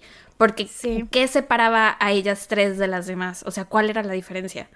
Yo creo que a lo mejor sí puede ser muy posible que no se acuerde exactamente en dónde la puso, güey. Porque no sabemos si mató a más mujeres. Tampoco ha dicho dónde yo están creo... las demás. No, no, no, no. Yo creo que sí, yo no, yo creo que sí debe saber, güey. O sea, por lo menos saber qué le hizo, o sea, ¿sabes? O sea, como porque no sabemos tampoco cómo se deshacía de los cuerpos, porque ahí, o sea, yo supongo que las que tenían los barriles y en, y en, el, en el garaje este de almacenamiento estaba como que esperando, o sea, como que todavía no se deshacía de los cuerpos, ¿no? O sea, estaban ahí que eran como su lugar de almacenamiento en lo que se deshacía de los cuerpos, ¿no? Pero yo creo que debe de tener, o sea, ese era como, hay otra parte de su proceso que todavía falta, o sea, que no sabemos, ¿no? O sea, quién sabe, no sabemos si las desmembraba después, si así las enterraba, o sea, enteras, ¿no? En algún lugar en específico, o si las enterraba en varios lugares, o sea, y por ahí, no sé. Entonces, o si las desmembraba y las tiraba a la basura, güey, ¿sabes? O sea, quién sabe. Sí. Chale. Pero entonces, o sea, yo creo que tal vez sí debe, o sea, de que, güey, por supuesto que yo siento que sí debe saber qué hizo con ella, güey. O sea, aunque no se acuerde dónde, si las enterraba en algún lugar, em, a lo mejor pon tú que no se acuerde del lugar exacto donde la enterró o que no, no sepa dónde fue a, a, a, este, a terminar, pero yo supongo que sí se debe de acordar qué le hizo, güey. Yo creo que a lo mejor sí se acuerda qué le hizo, porque pues, supongo que le hacía lo mismo a todas, pero yo creo que a lo mejor no se acuerda en dónde la dejó exactamente. Esa es mi teoría. Pues es que sí, quién sabe. Yo, yo diría que, pues, tendría que, pues, revelar su otra parte del proceso, ¿no? Para saber más o menos. Pero pues sí. Esto está de todas clases de jodido. Pues, gran caso, gran trabajo. You did it. You did amazing. ¿O cómo es? You're doing amazing, sweetie. You're doing amazing, sweetie. Así. Gracias. Thank you. Sí, creo que está muy jodido todo, pero pues, ve, salió, ¿no? sí, pero así, así nos gusta aquí todo, jodido. Mientras más jodido, mejor. En muchas ocasiones, no siempre. Hay algunos que de plano así es así de a la verga. Pero este creo que estuvo alto en el jodidómetro, sin ser insoportable de escuchar. Creo que estuvo muy bien. Sí. Bueno, ahora me toca a mí. Papito, ¿qué te...? Ok. Llego al fondo. W, apágame Apágame la luz. Eh, ok, para mi caso de esta semana, primero necesito saber si se acuerdan del episodio temático en Patreon del mes pasado de julio, que fue de sobrevivientes. Obviamente se acuerdan. Bueno, a los que son Patreons, ¿no? Que tocó de sobrevivientes. En ese episodio, Mariana contó la historia de Mary Vincent y yo conté la historia de Julian Koepke.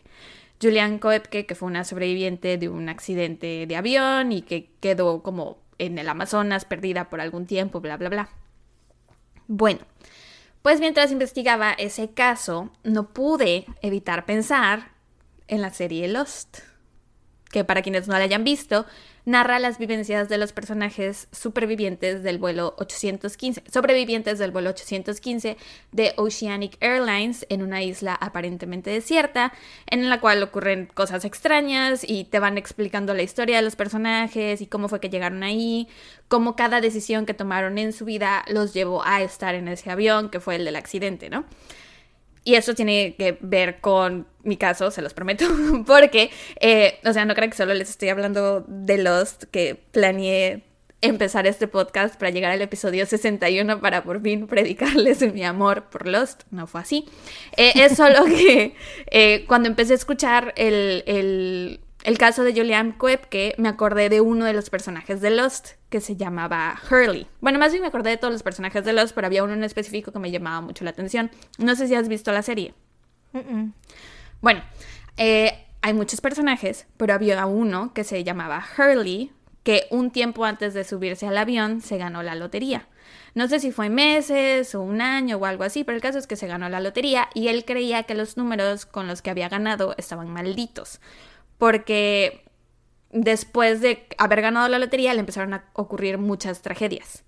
Eh, una serie de eventos que lo llevaron a estar en este vuelo de Oceanic Airlines, que es el que se estrella en la isla, y al momento del accidente Hurley tenía 156 millones de dólares en su cuenta bancaria, porque te digo que se acababa de ganar la lotería. Y bueno, la historia de Hurley siempre me pareció súper interesante, pero pues la verdad es que yo terminé de verlos hace, bueno, la última vez que la vi fue hace como 8 años o 10 años, eh, y no me acordaba mucho hasta ahorita que fue el episodio de Patreon, y dije, bueno, seguramente así como lo que le pasó a Hurley, tuvo que haber pasado en la vida real, ¿no? Seguramente hay personas que consideran que su vida ha empeorado desde que se ganaron la lotería, ¿no? Y...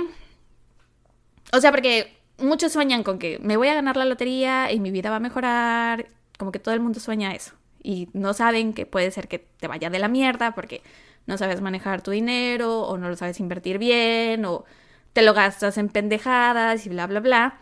Entonces, a muchas personas les ocurre eso, pero también hay muchas otras personas que de plano se mueren misteriosamente, son asesinadas solo por haberse ganado la lotería. Me puse a investigar, encontré una, un artículo que es lista 15 ganadores de lotería que su vida literal fue al carajo desde que ganaron e incluye algunos casos de personas que fueron asesinadas.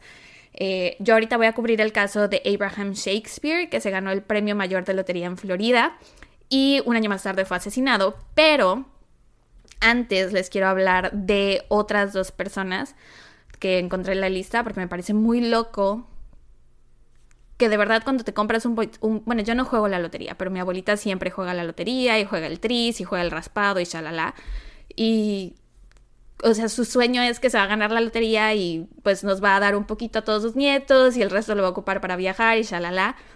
Pero pues no se imagina que después de eso pueden empezar a salir personas que ella conoció hace años en su vida y que se van a querer aprovechar de ella, bla, bla, bla, ¿no? Y creo que es de nuevo el sueño de muchas personas cuando se ganan la lotería, nunca se imaginan que puede ser más bien una pesadilla.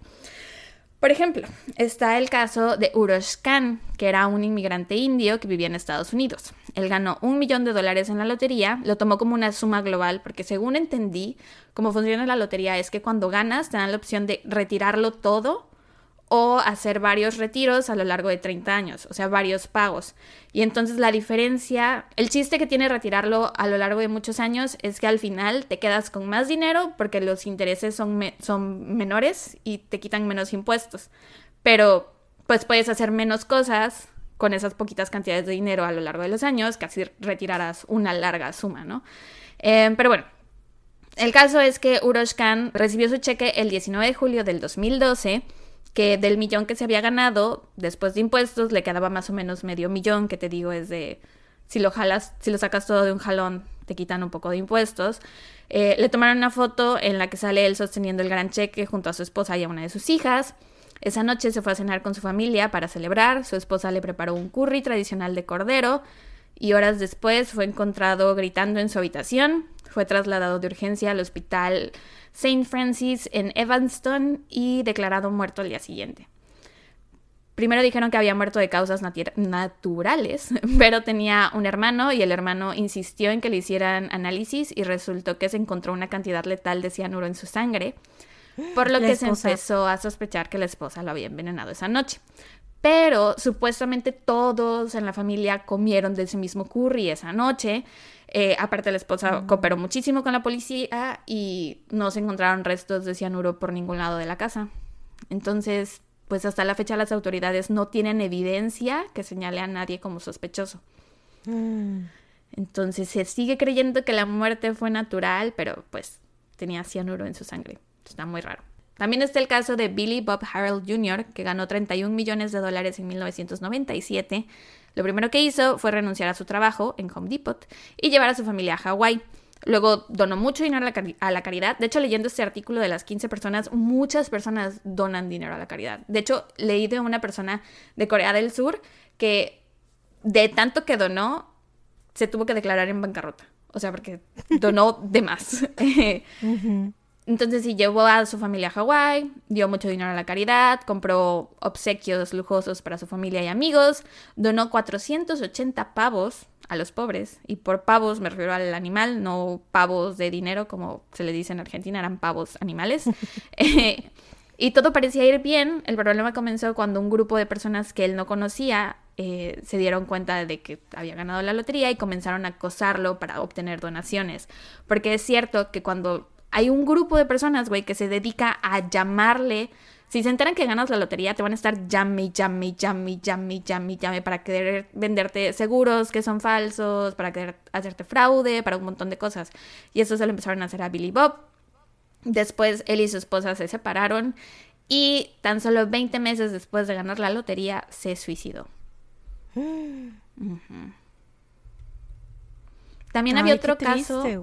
Sí, güey. O sea, es lo que te digo. Ni por acá te pasa que estás comprando tu billete de lotería y va a desencadenar una lista de consecuencias que no te imaginas que por un billete de lotería, que es algo que todo el mundo sueña, ganarse la lotería.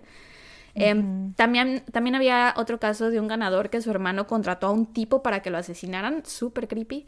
Ese no lo incluí porque la historia está bastante confusa, bastante confusa, perdón, porque le pasaron más cosas aparte de lo del hermano que lo quería matar. Pero sí les recomiendo que lean el artículo porque es increíble ese lado trágico de algunos ganadores. O sea, hay otros que pues les va súper bien, saben invertir y bla, bla, bla. Estos son solo 15, a lo mejor, no sé, millones de personas que se hayan ganado la lotería, ¿no? Eh, el artículo está en bustle.com y se llama 15 of the Absolute Worst Powerball Horror Stories You'll Ever Hear. Y justamente el artículo eh, lo inician hablando de la historia de Hurley, de los que fue la que te estaba yo diciendo, que siempre me llamó la atención. De hecho, estoy considerando empezar a verlos de nuevo. Es muy buena. Yo siempre la he querido ver, fíjate, pero dicen que tiene un final muy feo, ¿no? Mm, pues fue como... ¿ha, habido alguna vez algún final en alguna serie que deje felices realmente a todos los fans? ¿Friends? Nadie quería que Rachel se bajara del avión y se quedara con Ross. Ah, güey, o sea, mm, maybe, pero de todo lo demás eh, terminó muy bien, güey. Pero encuentras un pero, pues. En la mayoría de los finales de las series, bueno, por lo menos yo, es muy raro que me sienta satisfecha con las series que me gustan. Siempre disfruto más como el recorrido y no tanto el final. Mm. Sí, es que hay veces que pues no hay manera de que terminen. O sea, en primero no hay manera de satisfacer a todo mundo, es obvio. Y sobre todo después de series que ya han estado, o sea, años, ¿no? En... Y que aparte tienen tantos fans que de verdad la consideran como la mejor serie sí, que llevan un ritmo, ¿no? Entonces dices, ¿cómo terminar con esto, ¿no? Pero pues... Creo, Pues mira. según la página de Wikipedia, Lost, según esto, es considerada la mejor serie de todos los tiempos. Según. Mm. Es muy buena, pero también es muy... Era Game of Thrones hasta que ese final, Ay, pero hasta que la temporada 8 sucedió. en Lost no hicieron lo que hicieron en Game of Thrones. Bueno, a mi parecer, Creo- Lost no tuvo el final tan pedorro que tuvo Game of Thrones. Yo creo, para mí, la mejor, se o sea, objetivamente, es de mis series favoritas, no es mi favorita, o sea, bueno, podría ser, pero, bueno, no, pero objetivamente yo siento que la mejor serie así de principio a fin de todos los tiempos Breaking es Bad. Breaking Bad, sí. O Yo sea, sé el que mucha final gente siente eso, está pero- muy bueno, güey. Mm. El final está muy bueno. O sea, siento que de principio porque aparte dura lo que tiene que durar. O sea, no la alargaron de más. O sea, todas las temporadas están súper bien construidas, güey. El desarrollo de todos los personajes, güey. El guion, las tomas, la foto, la historia, güey. Todo. Siento que es como... Breaking Bad la vi como dos veces nada más, entonces no... Nada más. Bueno, es que las series Eso que me gustan mucho... Sí, para ti, para una serie, güey, es como nada. Sí, no, es, no es de mis favoritas, la verdad, no. La primera temporada me parece muy buena. Creo que como las primeras dos me parecen muy buenas, pero ya después como que le fui perdiendo un poco el interés. Pero aún así la vi dos veces completa. O sea, sí es buena. Solo que Por no sabría decir güey. cuál Tal vez no es tu cup of tea. Ajá. Pero yo siento que objetivamente, o sea, a mí sí me gustó muchísimo, siento que objetivamente es la mejor. Y, güey, me acuerdo que cuando fue el final, porque yo sí la vi así como, creo que la caché como por la tercera, cuarta temporada, así en, en vivo. Sí, en tiempo o sea, real, para- conforme iban ajá, en tiempo. Ajá, en tiempo real. Y entonces el final lo viví, pues, en vivo, literal, ¿no? Entonces me acuerdo muy bien que hasta me grabé reaccionando al final, güey. y lo subí, no sé si lo subí a YouTube o a Facebook, porque tuve un tiempo en el que quería ser youtuber y subí varios videos a YouTube. Obviamente los borré después porque me dio un cringe muy potente. Los hubieras Pero dejado bueno, privados para poder verlos. Uh, Solo tú, Güey, pues. había un video, había un video donde siempre me acuerdo y el cringe regresa a mí, güey. Donde me grababa yo y empezaba a decir las cosas que había en mi refri, pero obviamente pues eran cosas que había comprado mis papás, güey. O sea, yo estaba iba creo que en la. Iba en la prepa, creo, ajá, así como de tour por mi refri y decía, y me ponía a hablar como 10 minutos de la leche, de por qué habían tantos tipos de leche, güey. O sea, Ahorita también lo harías, güey. No sé por qué te sorprende. O sea, a lo ¿quién mejor quiere escuchar eso? considero que luego tenemos pláticas que no todo el mundo quisiera escuchar, como cuando nos extendemos hablando de muchas Pero bueno, cosas. ya somos, somos nosotras dos, güey, ya, o sea, no, es- no, no estamos solitas, güey. Bueno, este, les voy a hablar de Abraham Shakespeare. Él nació el 24 de abril de 1966 en Lakeland, En fin. Florida. Sí, hablando de... en Lakeland, Florida, creció en Lake Wales y abandonó sus estudios en el séptimo grado. Sabía leer, pero nunca... Abandonadores de estudios el día de hoy. No abandonen sus estudios. Bueno, no. si quieren, sí, o sea, vaya, si no les está llenando lo que están haciendo, pues. Pero sí busquen otra termina en la prepa.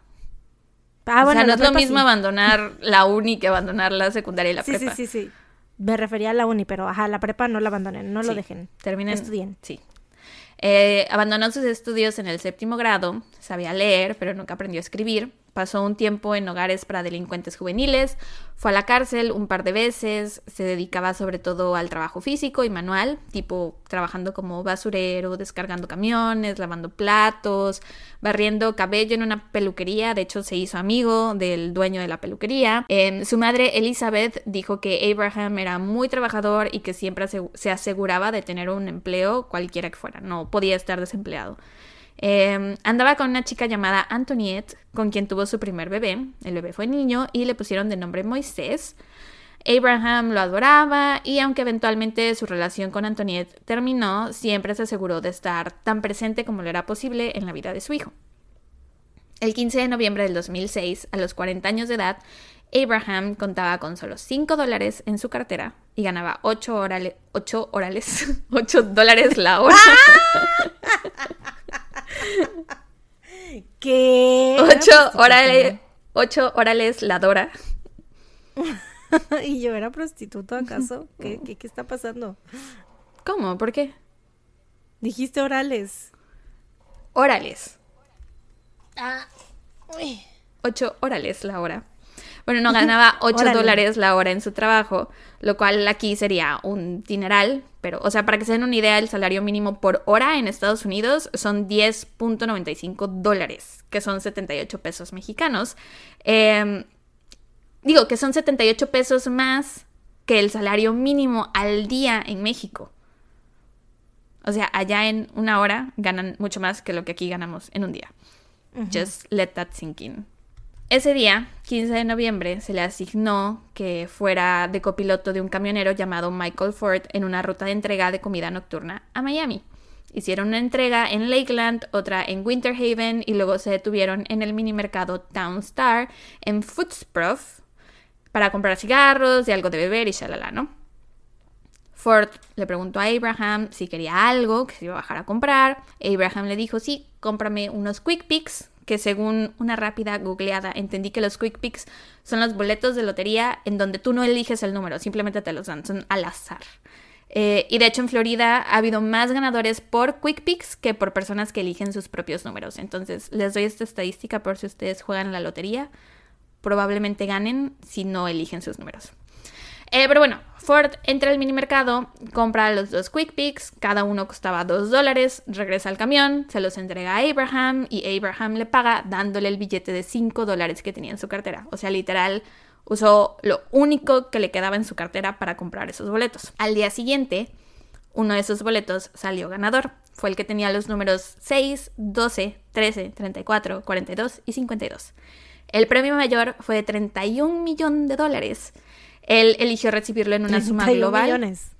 31 millones de dólares. Bueno, 31 millones de dólares. Él eligió recibirlo en una suma global de 16.9 millones de dólares y después de los impuestos solo se quedó con 11 millones.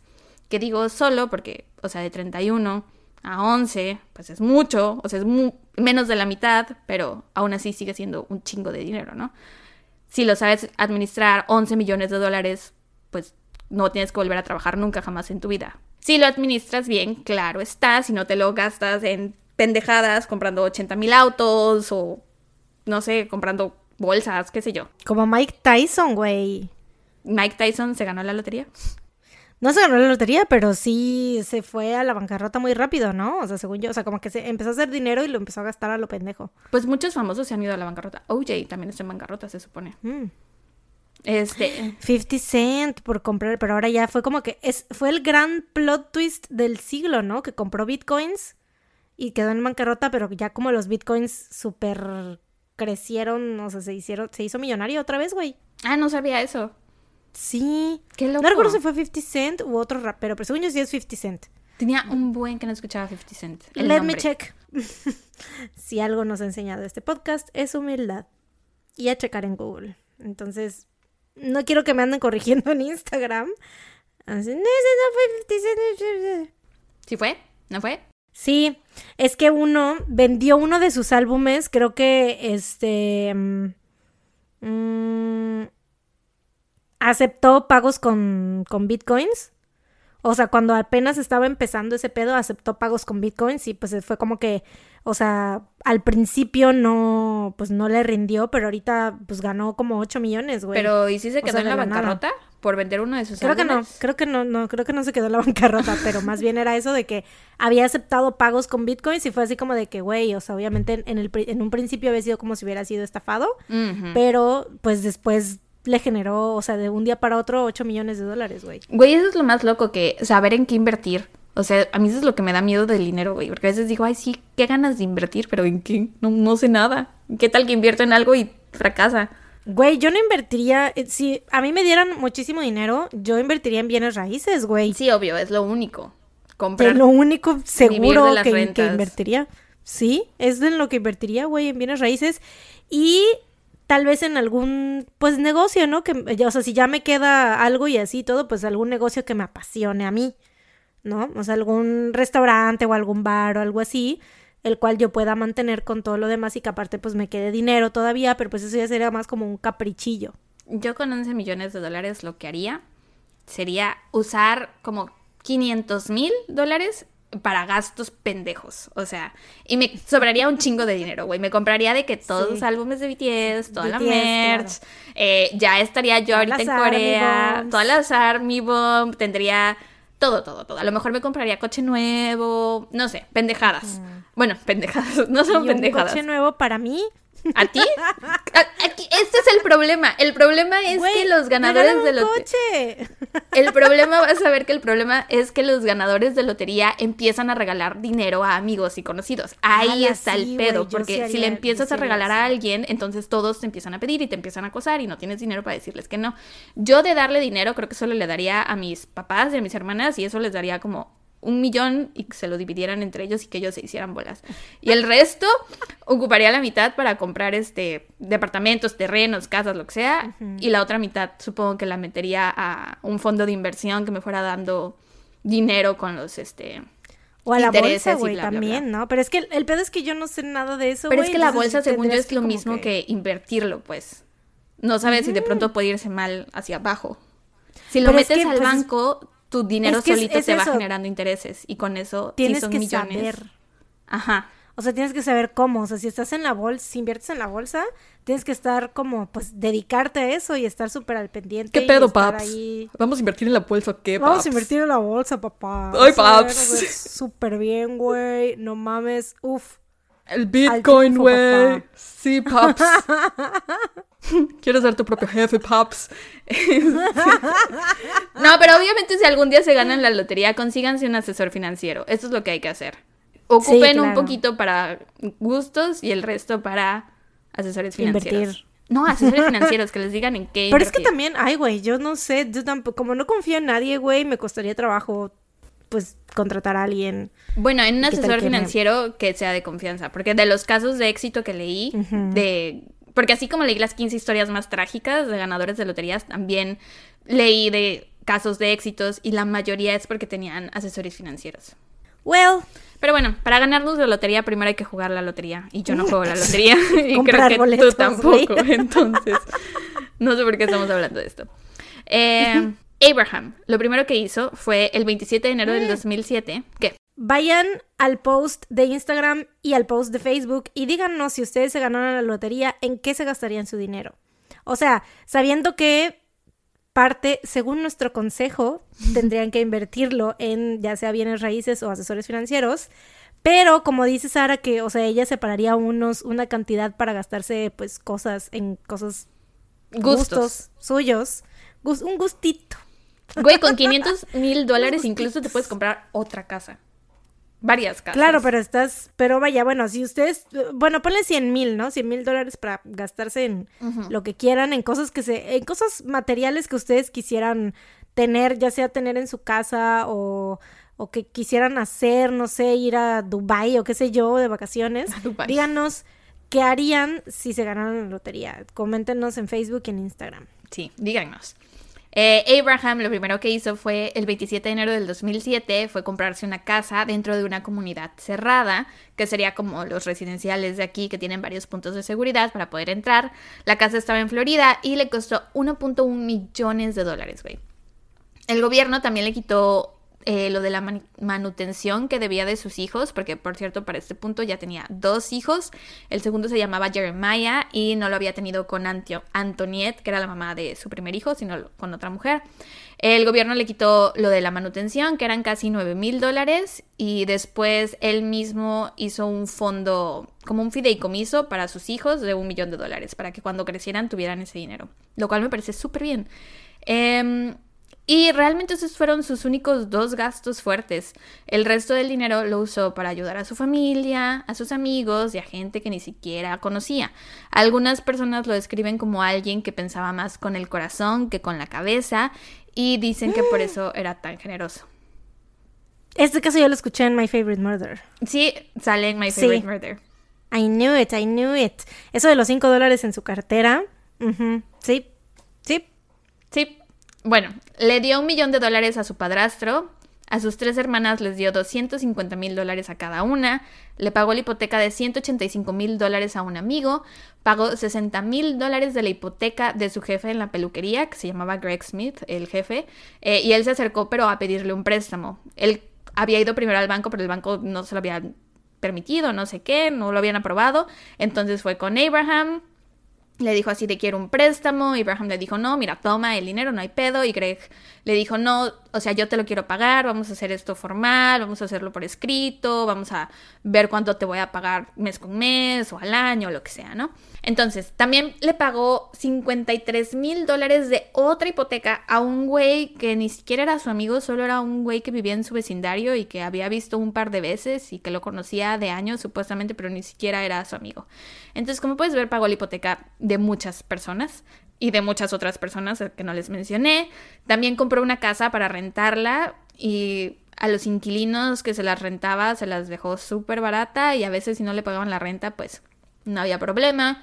También pagó varios funerales de amigos y conocidos y familiares. O sea, él andaba pagándole todo a todo mundo. El alguacil del condado incluso comentó que era de conocimiento común en la ciudad que la gente se estaba aprovechando de él.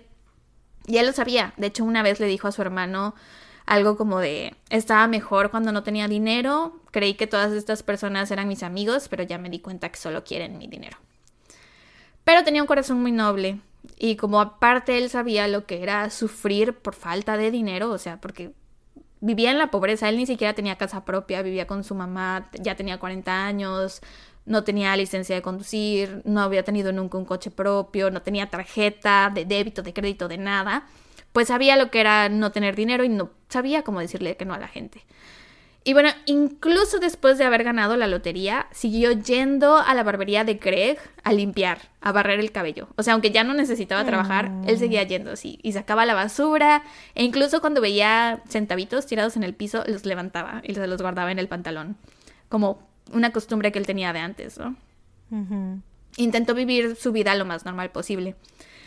Y bueno, ves que te dije que se compró la casa del millón de dólares, bueno, de 1.1 millones de dólares. Eh, esto estaba en 9340 Red Hawk Bend Drive, que era un área rural al norte de la ciudad, a 10 millas de su antiguo vecindario. Contaba con 557 metros cuadrados, que es un chingo. Googleé cuánto mide, o sea, cuántos metros cuadrados son usualmente una casa y son como menos, mucho menos de la mitad de eso. Eh, bueno, en México. Sabemos que en Estados Unidos las casas son gigantes. bueno, en México. sí, güey. O sea, ya me, me caga porque siempre que ves así como que los, las series o los programas de la gente pobre, entre comillas, o sea, de los que según andan súper de que struggling, así que no tienen nada de que, güey, no mames. Ah, como por ejemplo, ¿sabes cuál me, salta ahorita? Eh, la del Joker, ¿te acuerdas? O sea, sí viste la película de, Joaquín Phoenix, ¿no? Amigo del podcast. Amigos del podcast, ¿cómo eh, no lo voy a ver? Mi cuate. Mi best friend. Sí, güey. Este ¿Te acuerdas que según eran súper pobres, güey? Que el departamento, que lo más viejo y lo más horrible del mundo y que no sé. Güey, estaba enorme. O sea, enorme. El tamaño de la bañera. Para empezar, tenía bañera, güey. Nadie de nosotros tiene bañera. Bueno, es que es más común allá que en todas las casas haya, ¿no? Aquí ni los ricos tienen, creo. Claro, aquí ni los ricos, ¿no? Pero bueno, sí, o sea, yo he ido a casas de Costa de Oro, he tenido la, fortuna de ser invitada a un par de fiestas en casas de Costa de Oro. Güey, ya Costa de Oro ni siquiera es el fraccionamiento rico de Veracruz. O sea, pero lo fue en algún momento, ¿no? Y tienen, y todos tienen así como que tina, bañera o jacuzzi, etcétera. Entonces, así como, como en las casas de Estados Unidos. Este, la tina y el jacuzzi son distintos, pero sí dije tina y jacuzzi, o jacuzzi, algo así. Bueno, X. La cosa es que en ese del Joker, güey, está enorme ese puto departamento. Vayan a ver la película del Joker y díganme si no, esa casa, que según es de pobres, está más grande que la suya, güey. Que bueno, es departamento. Güey, pues es la calidad de vida. O sea, es lo que estaba yo mencionando al principio, de que allá el salario mínimo por hora es, lo, es más de lo que ganan aquí por día. Es la calidad de vida. Por eso allá eso es ser pobre. No se puede comparar. Pero bueno, sí tenía un caserón. Incluso para los niveles de Estados Unidos. Para de Estados Unidos, sí, sí, sí. Eh, incluía una piscina cerrada, dos garajes para dos autos y cámaras de vigilancia. También se compró una camioneta F-150 2006 y un BMW 750i 2007. A los tres meses de que compró esta casa, o sea, como por abril del 2007, Abraham fue demandado por nada más y nada menos que Michael Ford, de 34 años de edad, que era el conductor del camión que se había bajado a comprar los Quick Picks.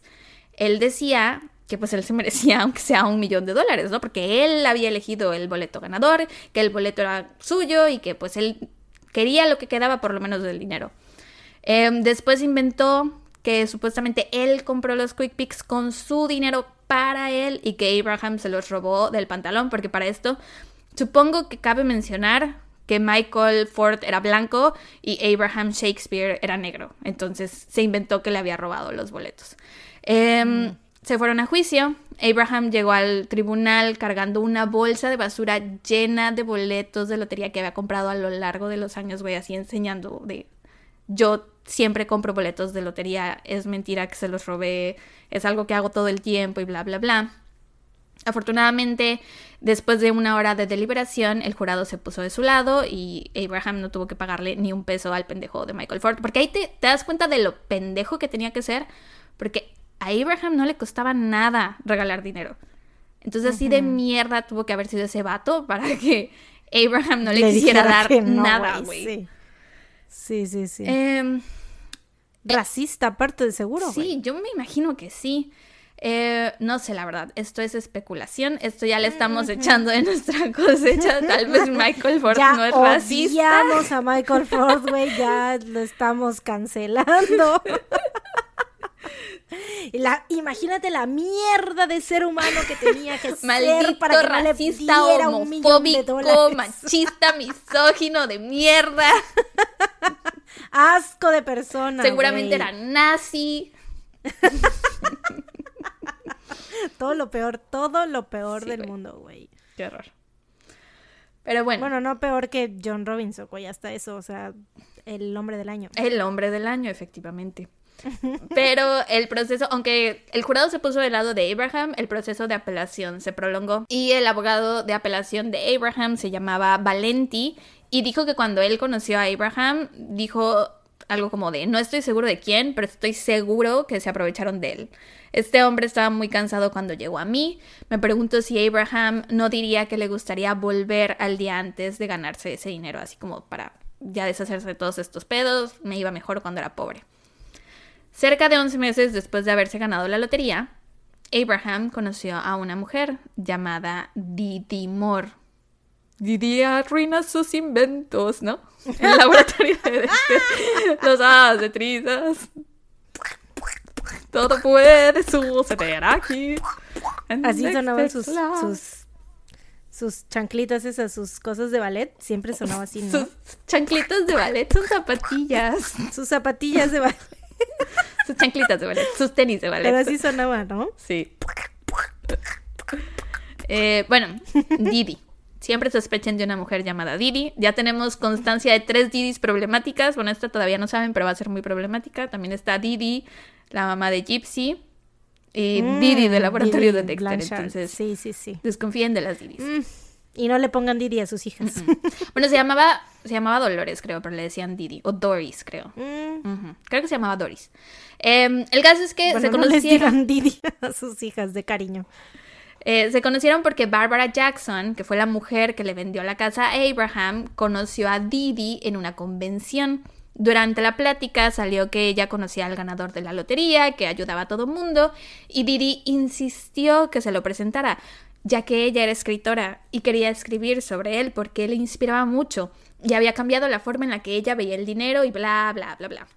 Así que menos de dos semanas después de esta convención, Barbara Jackson arregló todo para que se encontraran los tres en casa de Abraham. Algo que menciona esta mujer bárbara es que Didi andaba en silla de ruedas cuando la conoció en la convención.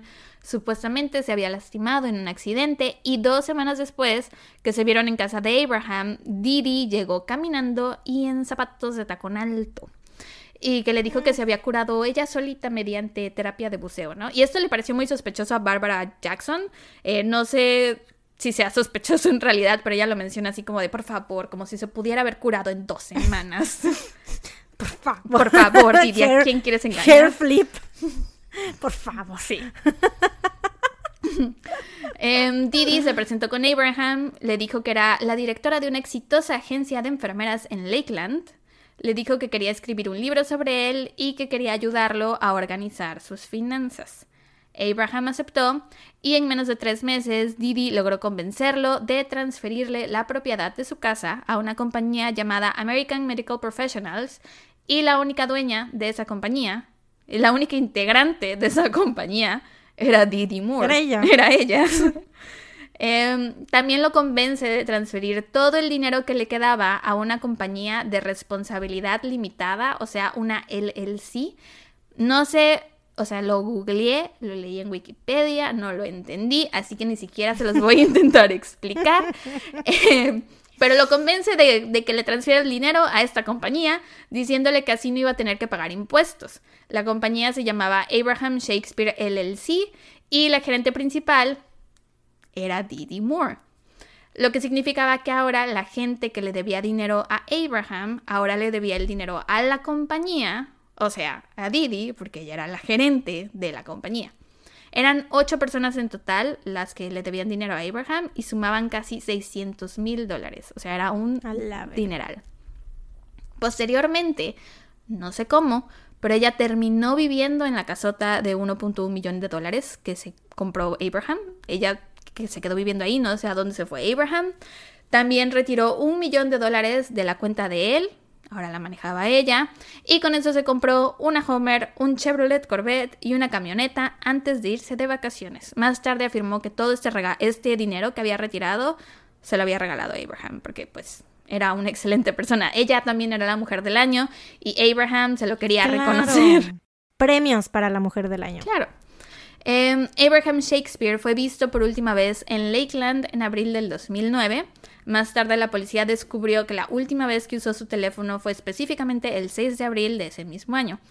Y aunque la familia tenía tiempo sin verlo y cada vez que iban a su casa él no estaba y no sabían nada de su paradero, recibían mensajes de él, se mantenían en contacto a través de mensajes de texto. Él les decía, él les decía que no se preocuparan, que estaba súper bien, que solo estaba tomándose un tiempo para él mismo porque pues, la gente le pedía dinero a cada rato y bla, bla, bla, ¿no? Y aunque estos mensajes tal vez en algún otro caso podrían ser reconfortantes para la familia, en este caso no era así porque Abraham nunca aprendió a escribir.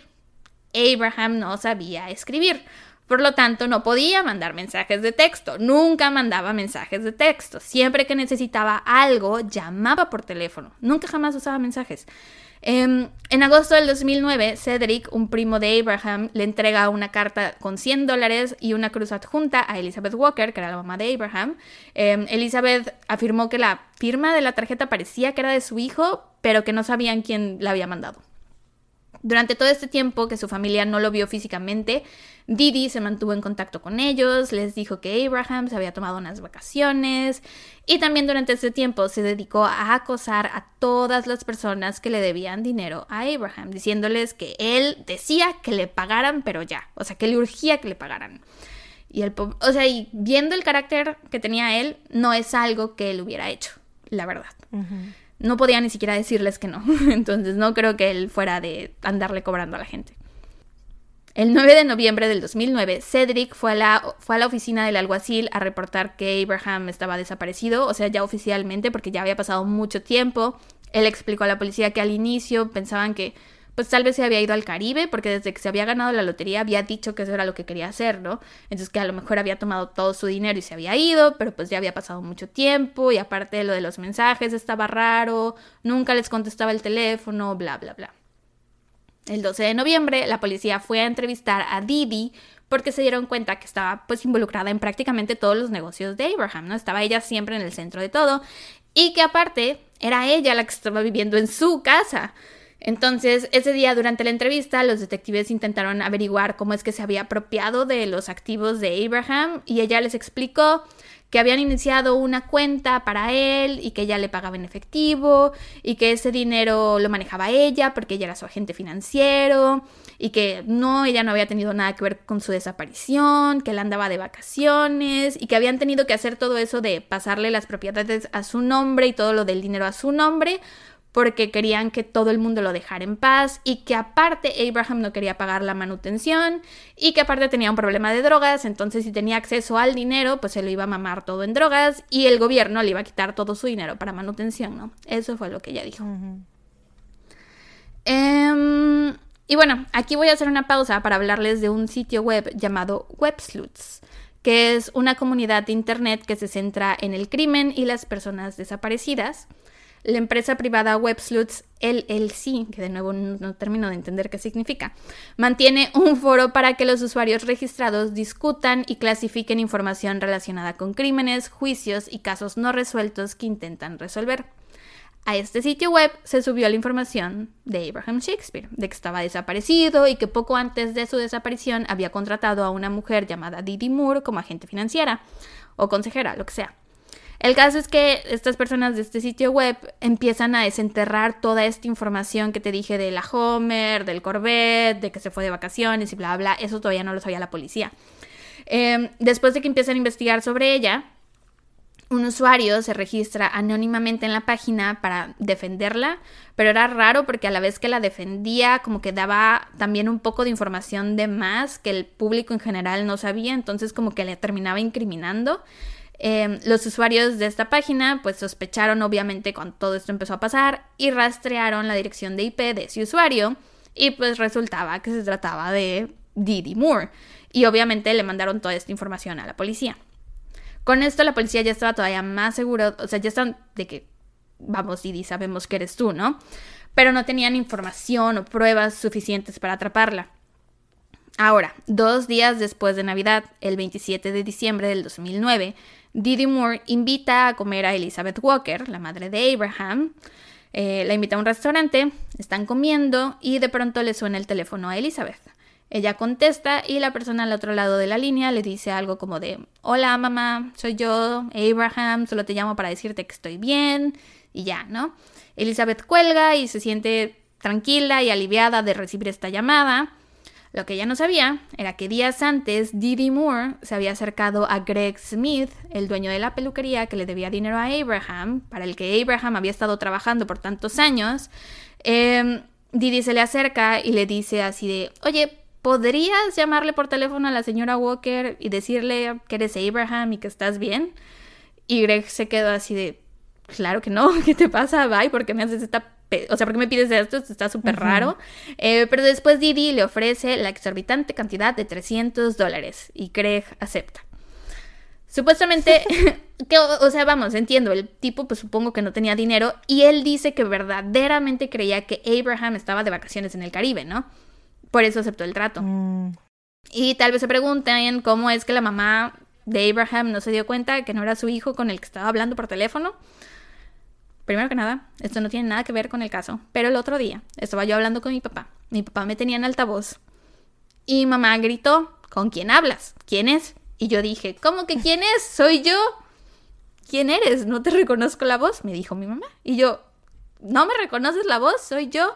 Y ya se puso más seria y me dijo, ¿quién habla? Y yo, mamá, soy tu hija, Sara. Y me dijo, ay, hija, no te reconocí la voz. Y yo, mamá, ¿es en serio? Hablamos todos los pinches días. ¿Cómo no me reconociste la voz?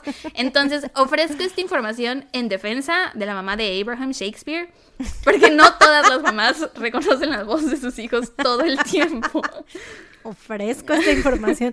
Sí, aparte es muy fácil que, que te confundan la voz. A mí, a nosotros, o sea, yo siento que no hablo igual que mi mamá, por ejemplo, o sea, sí tenemos tal vez los tonitos más o menos, porque pues me los ha heredado, ¿no?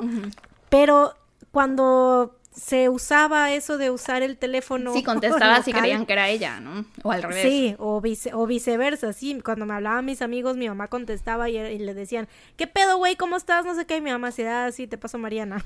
Sí, igual aquí en mi casa, cuando Nos pasaba todo el tiempo. vivían mis hermanas, nos confundían la voz a las tres, entonces es normal que a veces te confundan la voz y más si estás, por ejemplo, en un restaurante donde hay tanta gente, donde hay ruido, donde hay música y aparte de todo, esta Elizabeth cuando contestó y escuchó la voz de la otra persona que le dijo, hola mamá, soy Abraham, le dijo, ¿quién habla? Tú no eres Abraham. Y entonces Greg le tuvo que decir así, estoy resfriado, pero soy yo. Mm. Ajá, entonces Elizabeth sí se quedó así como de, mmm, no lo sé, no lo sé, pero pues al mismo tiempo... Quiso creer. Quiso creer, ¿no? Em, una vez que terminó la llamada, Greg se quedó pensando, así como muy incómodo con lo que había pasado, y empezó a dudar si realmente Didi le habría hecho algo a Abraham. Así que le llamó por teléfono para hablar con él, pero este no le contestó. Y le dejó un mensaje de voz que decía, oye, llámame, quiero hablar contigo, qué pedo, no he sabido de ti, bla, bla, bla. Y casi, casi enseguida que deja el mensaje eh, de voz, le llega un mensaje de texto de Abraham que decía, te llamaré en un rato. Y de nuevo, Abraham no sabía escribir. Abraham le hubiera devuelto la llamada enseguida a Greg. Uno de los podcasts que escuché de este caso, eh, cuando llegan a esta parte me dio mucha risa. Son dos vatos, ¿no? Usualmente sabes que no escuchamos podcasts de vatos. Esto es algo que tienen que saber Mariana y yo. No aborrecemos, aborrecemos es una palabra muy fuerte, pero no son nuestros favoritos. Si podemos escuchar el No mismo es caso... top of tea. Ajá, si podemos escuchar el mismo caso contado por mujeres, preferimos escucharlo contado por mujeres que por hombres, porque a veces hacen bromas como muy insensibles o comentarios fuera de lugar o de mal gusto, bla, bla, bla. Evitamos a toda costa los podcasts que son conducidos por hombres. hombres. Pero estos vatos que estaban... Sépanlo. Sí, sépanlo. Eh, pero estos, bueno, solo nos gustan los de BuzzFeed Unsolved. Pero hasta eso creo que es porque Ah, sí. aparte los vemos en video. Creo que como que tenemos otra conexión con ellos visualmente. Sí, sí, sí. Eh, pero bueno, los vatos de este podcast que escuché sí me cayeron bien y de hecho iba yo a recomendárselos y me, me metí a su Instagram y me di cuenta que ya los había yo escuchado antes y que ya me habían caído bien, pero no sé por qué no los había seguido. Fueron los que escuché, seguramente los di en mis, en mis fuentes de... ¿No fueron unos que me dijiste que eran dos y que, que los vimos y que nos metimos y vimos sus fotos y había uno que estaba guapo y algo así? Esos son True Crime Mm. Guys. Son ellos. Mm. Fue, según yo, son ellos. Eh, fue una de mis fuentes cuando conté el caso de Kitty Genovese. Con ellos lo escuché y me acuerdo que en aquel entonces me cayeron bien porque, o sea, hacen los comentarios necesarios, las bromas necesarias. A veces sí se les va un poco el avión y empiezan a hablar de otra cosa, pero nunca es como en plan burla o de mal gusto ni nada, ¿no? Pero bueno, ese no es el punto. El caso es que cuando estaban hablando de esto de Abraham, de que prefería llamar a mandar mensajes, mencionan que así son las mamás también, que muchas mamás prefieren llamar que mandar mensajes. Y uno de ellos dice que su mamá, mientras le está mandando el mensaje, le da a enviar, y o sea, y él está leyendo el mensaje que le acaba de llegar y enseguida le está entrando la llamada de su mamá y cuando contesta es la mamá diciéndole exactamente lo mismo del que le puso en el mensaje. mensaje. Y me dio mucha risa porque así es mi mamá. Sí. Y sí. pensé que, pensé que solo era mi mamá, güey. Entonces es como que ahora nos damos cuenta que todos tuvimos la misma infancia, nuestras experiencias, la mayoría han sido las mismas, todos tenemos la misma mamá también. Por eso risa, pegan güey. tanto los, los TikTokers y los. Sí, este, de las Instagram mamás. que- ¿Cómo se llama? Gabriel. burla de las mamás. Gabriel ¿Paco de Guevara. Miguel? Paco de Miguel, esa madre. ¿Quién es Gabriel, de Guevara? ¿Quién es Gabriel de Guevara, güey? Lo voy a googlear, a lo mejor si es alguien. ¿Quién es Gabriel de Guevara? Sí, claro, el famoso TikToker Gabriel de Sí. Gabriel de. No existe. Hay un actor que se llama Gabriel Guevara. ¿Qué va de Paco de mí? Gabriel de Guevara, güey. ¿Quién madre es Gabriel, es Gabriel de Guevara, güey. A la bestia. ¿Qué pasó en mi cerebro?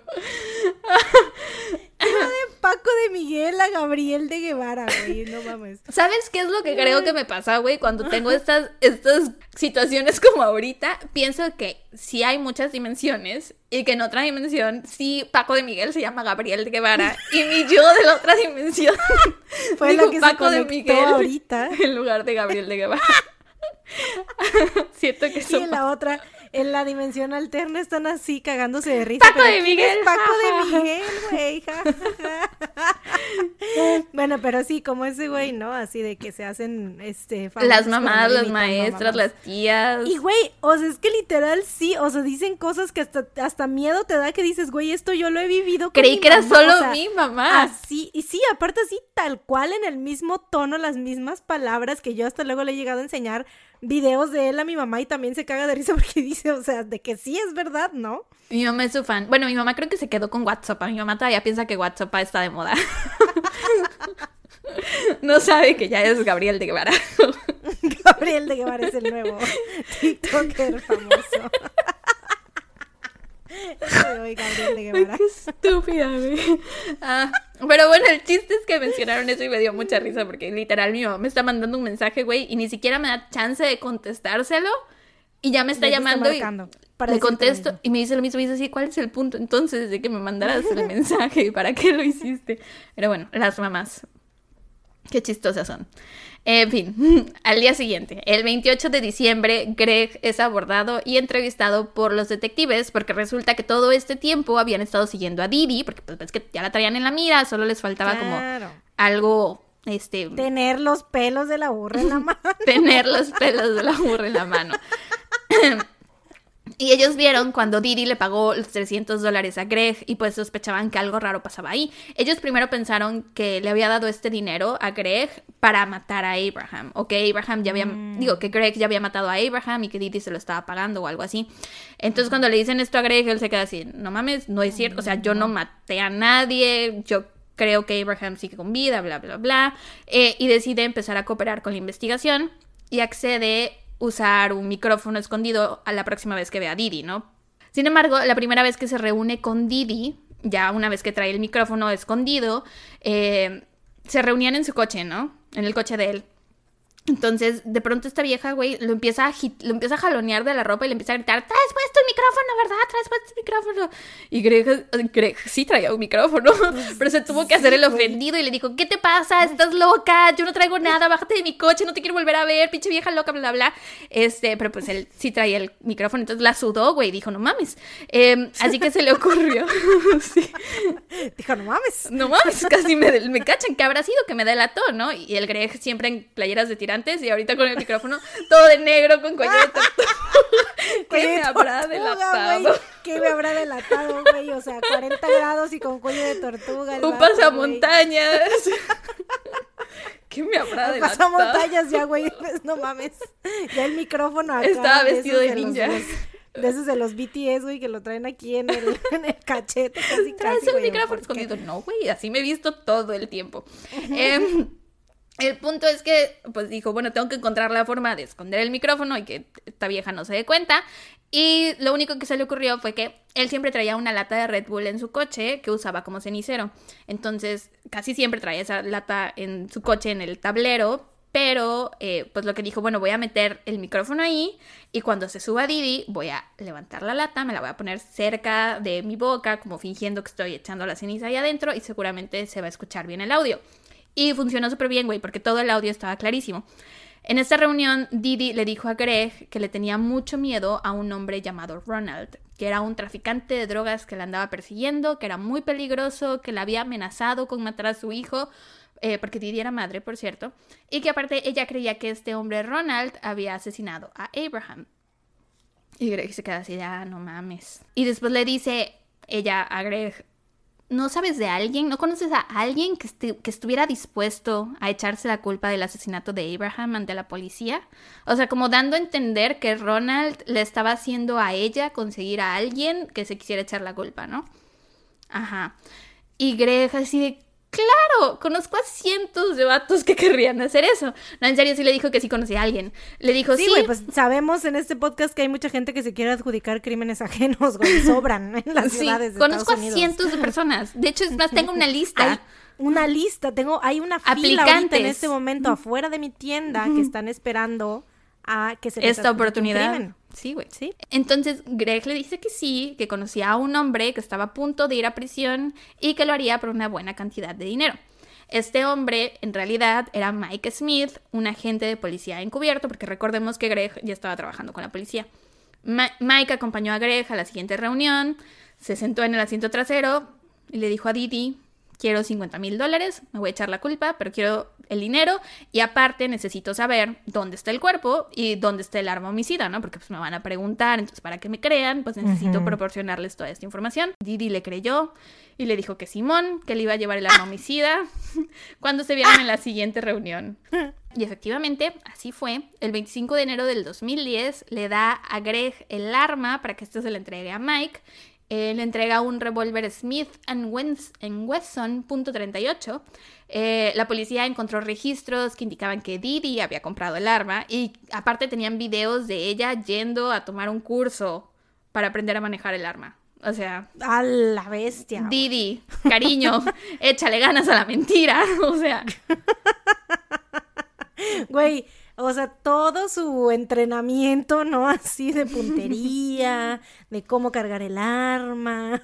No, de- lo No que debió tomar fue un curso de ninja, cómo no ser De descubierta. mentir, güey, sí, claro. Porque, o sea, desde lo de la dirección de IP que se metió a este grupo, güey.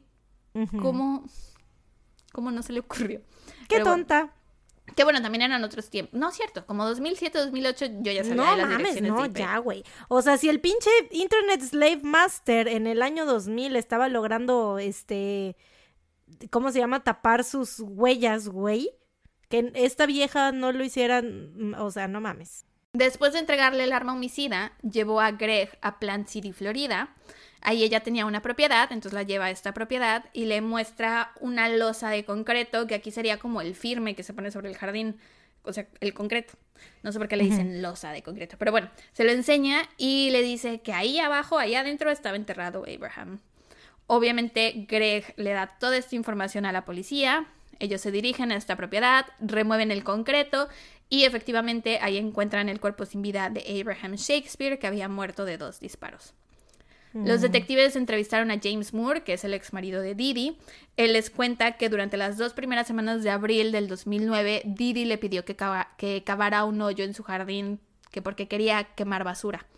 James cavó el hoyo, chingado hoyote, güey, no sé cantidades de basura industrial, le dijo que iba a quemar, no tengo idea. Cavó el hoyo. Aparte, como, ¿para qué haces un hoyo para quemar basura, güey? O sea, la puedes quemar ahí nada más en el, pues, Para empezar, no quemen basura. en el... oh, oh, ajá, sí, claro. Si Es no muy quieren malo que para les pase también lo de a la señora de Minari, güey, también, si algo me enseñó esa película, bueno, de por sí ya lo sabía, pero no quemen basura. No le he visto, pero Este- segundo el consejo, no quemen basura. Es malo para el ambiente. Sí. aparte. Pero bueno, si ya lo vas a hacer, o sea, si lo iba a hacer, no le, no le encuentro la lógica de por qué tener que cavar un hoyo. Nunca he visto nadie de los que, la gente que quema basura que cabe un hoyo para quemarla, güey. La verdad no sabría decirte, pero esa fue la historia que él inventó. Entonces James cavó el hoyo y se fue. Y dos horas más tarde, ya era de noche, Didi le llamó y le dijo, oye, ¿sabes qué? Ya recapacité, quemar basura es malísimo para el ambiente. Mejor, por favor, ven a taparme este hoyo. Ya no quiero quemar basura. y pues James regresó y no veía, o sea, porque era de noche y el hoyo era muy grande. Entonces él lo único que hizo fue vertir concreto ahí, verter, vertir, echar concreto ahí. Y tapó el hoyo sin saber qué es lo que había. Y pues ya, regresa, llena el agujero y se va. Es- Él simplemente hizo su trabajo. Dice que Didi siempre le pagaba por hacer trabajo de jardinería y que pues eso fue lo que hizo y no sospechó ni nada. El 2 de febrero del 2010, la policía detiene a Didi Moore. El 19 de febrero la acusan de asesinato en primer grado. Ella se declara inocente. Se van a juicio. Su abogado dice que ella solo estaba intentando ayudar a Abraham a no pagar la manutención, a que no cayera en las drogas y bla, bla, bla. Pero que un narcotraficante muy peligroso, que fue el que te dije que se inventó hace rato, eh, lo había asesinado.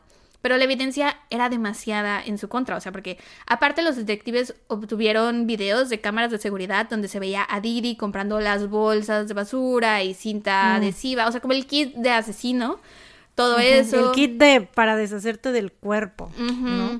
Y aparte también había un video que ella había grabado con Abraham. O sea, más bien ella había grabado a Abraham. Él estaba como haciendo unas cosas, no sé si era un estéreo o qué era, pero él tenía como un control y estaba intentando hacer algo. Y Didi le está hable y hable y hable y hable. Le está diciendo así de, oye, ¿y no estás harto de que la gente te esté pidiendo dinero? Y Abraham así de, bueno, pues sí, estoy un poco harto, bla, bla, bla. La verdad es que mi vida era más tranquila. Y ella así de, no, pero no estás harto de que te estén pidiendo dinero, no, no. ¿No crees que vas a extrañar tu casa? O sea, como diciéndole así de, porque te vas a terminar yendo, ¿no? De que te están acosando a cada rato y Abraham así de, bueno, pues supongo que si me voy voy a extrañar mi casa, bla, bla, bla. Pero eran preguntas que estaban, o sea, las preguntas las formulaba de tal forma que él solo le podía responder, ¿sabes? Como Lo estaba guiando, como las, los cuestionamientos guiados, pues no eran preguntas abiertas que él pudiera contestar libremente. Y aparte en todo Sí, el sí, sí. video, la actitud de Abraham es decir, de a la verga, yo solo estoy intentando poner aquí el estéreo, no sé qué estaba haciendo, ¿no? Pero estaba como muy concentrado en su control y esta Didi no dejaba de chingar, ¿no? Entonces aparte encontraron ese video que se les hizo súper sospechoso porque ¿por qué Didi grabaría un video de Abraham donde él dijera voy a extrañar mi hogar, dando a entender que se iba a ir? Y pues bueno, aparte ella tenía el arma homicida, Estaba lo del firme en su propiedad, ahí se encontró el cuerpo, el rollo del dinero, las propiedades que se había traspasado y bla, bla, bla. Así que el 10 de diciembre del 2012, por fin, Didi fue declarada culpable del asesinato de Abraham Shakespeare. Por fin, sí se lo merece. Y eso fue todo por este caso. Extrañamente, en 2017, Antoinette Andrews, la exnovia de Abraham, la mamá del primero de sus, de sus hijos, perdón, se ganó la lotería también, güey. Se ganó un millón de dólares. No sé cómo le habrá ido. Ella cuando ganó, lo primero que dijo fue así de... ¡Qué miedo! Yo vi lo que le pasó a Abraham por ganarse la lotería. Em, pero no sé, o sea, me imagino que ella no le fue mal porque no, no encontré ninguna noticia o artículo que dijera así de que Antonia. Ujú, Aparte no era tanto, ¿no? O sea, un millón no es lo mismo que 31 millones. Ujú, güey. O sea, bueno, sí. 11 que terminó. Sí, no es lo mismo. O sea, ese millón, pues con lo de para sus hijos y para una casa a lo mejor o algo así, ¿no? Ya ahí se quedaba. O sea, ya no. Aparte No te tanto. digo que Abraham dejó un fideicomiso de un millón de dólares y el juez, en el, cuando ya sentenciaron a Didi, del dinero que le quedaba a Abraham, que ahora estaba en nombre de Didi, separaron un millón de dólares y lo pusieron en una cuenta de banco también para sus hijos. Entonces ya había como un millón de dólares para cada uno. Entonces, la verdad está muy bien eso. Eh, y bueno, ya por último, mis fuentes fueron Murderpedia, Wikipedia, un artículo de Tampa Bay Times que se llama From the Archives, Abraham Shakespeare won the lottery, then lost it all, publicado en 2018, el episodio 102 de True Crime Guides, que son los chavos de los que les estaba hablando, y el episodio 155 de My Favorite Murder. Y ahora sí. Sí, ahí fue todo. donde yo lo escuché. Me cayó el 20 cuando dijiste lo de... O sea, como que me sonó con lo de la cartera, pero no sé con, eh, no sé en qué momento fue que ya... Creo que cuando empezaste a hablar de su personalidad, de cómo era, de que a todo mundo le daba el dinero así. Creo que a partir de ahí fue que ya me cayó el 20 que ya había escuchado este caso.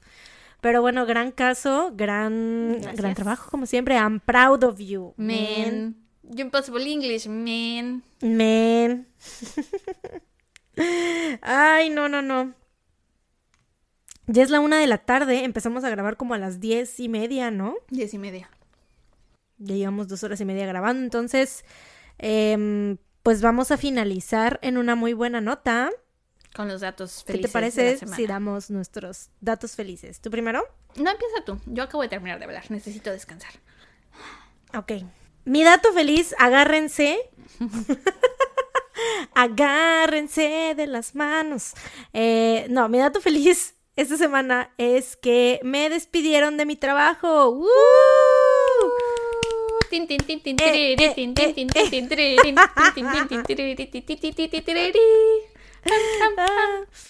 Ya sé lo que están pensando. O sea, igual y es como dices, güey, ¿por qué celebras que te hayan despedido? ¿Qué pedo? Eso no está chido, bla, bla, bla. Y pues, güey, la verdad es que yo sé que no hice nada mal. Yo sé que yo trabajo bien y todo.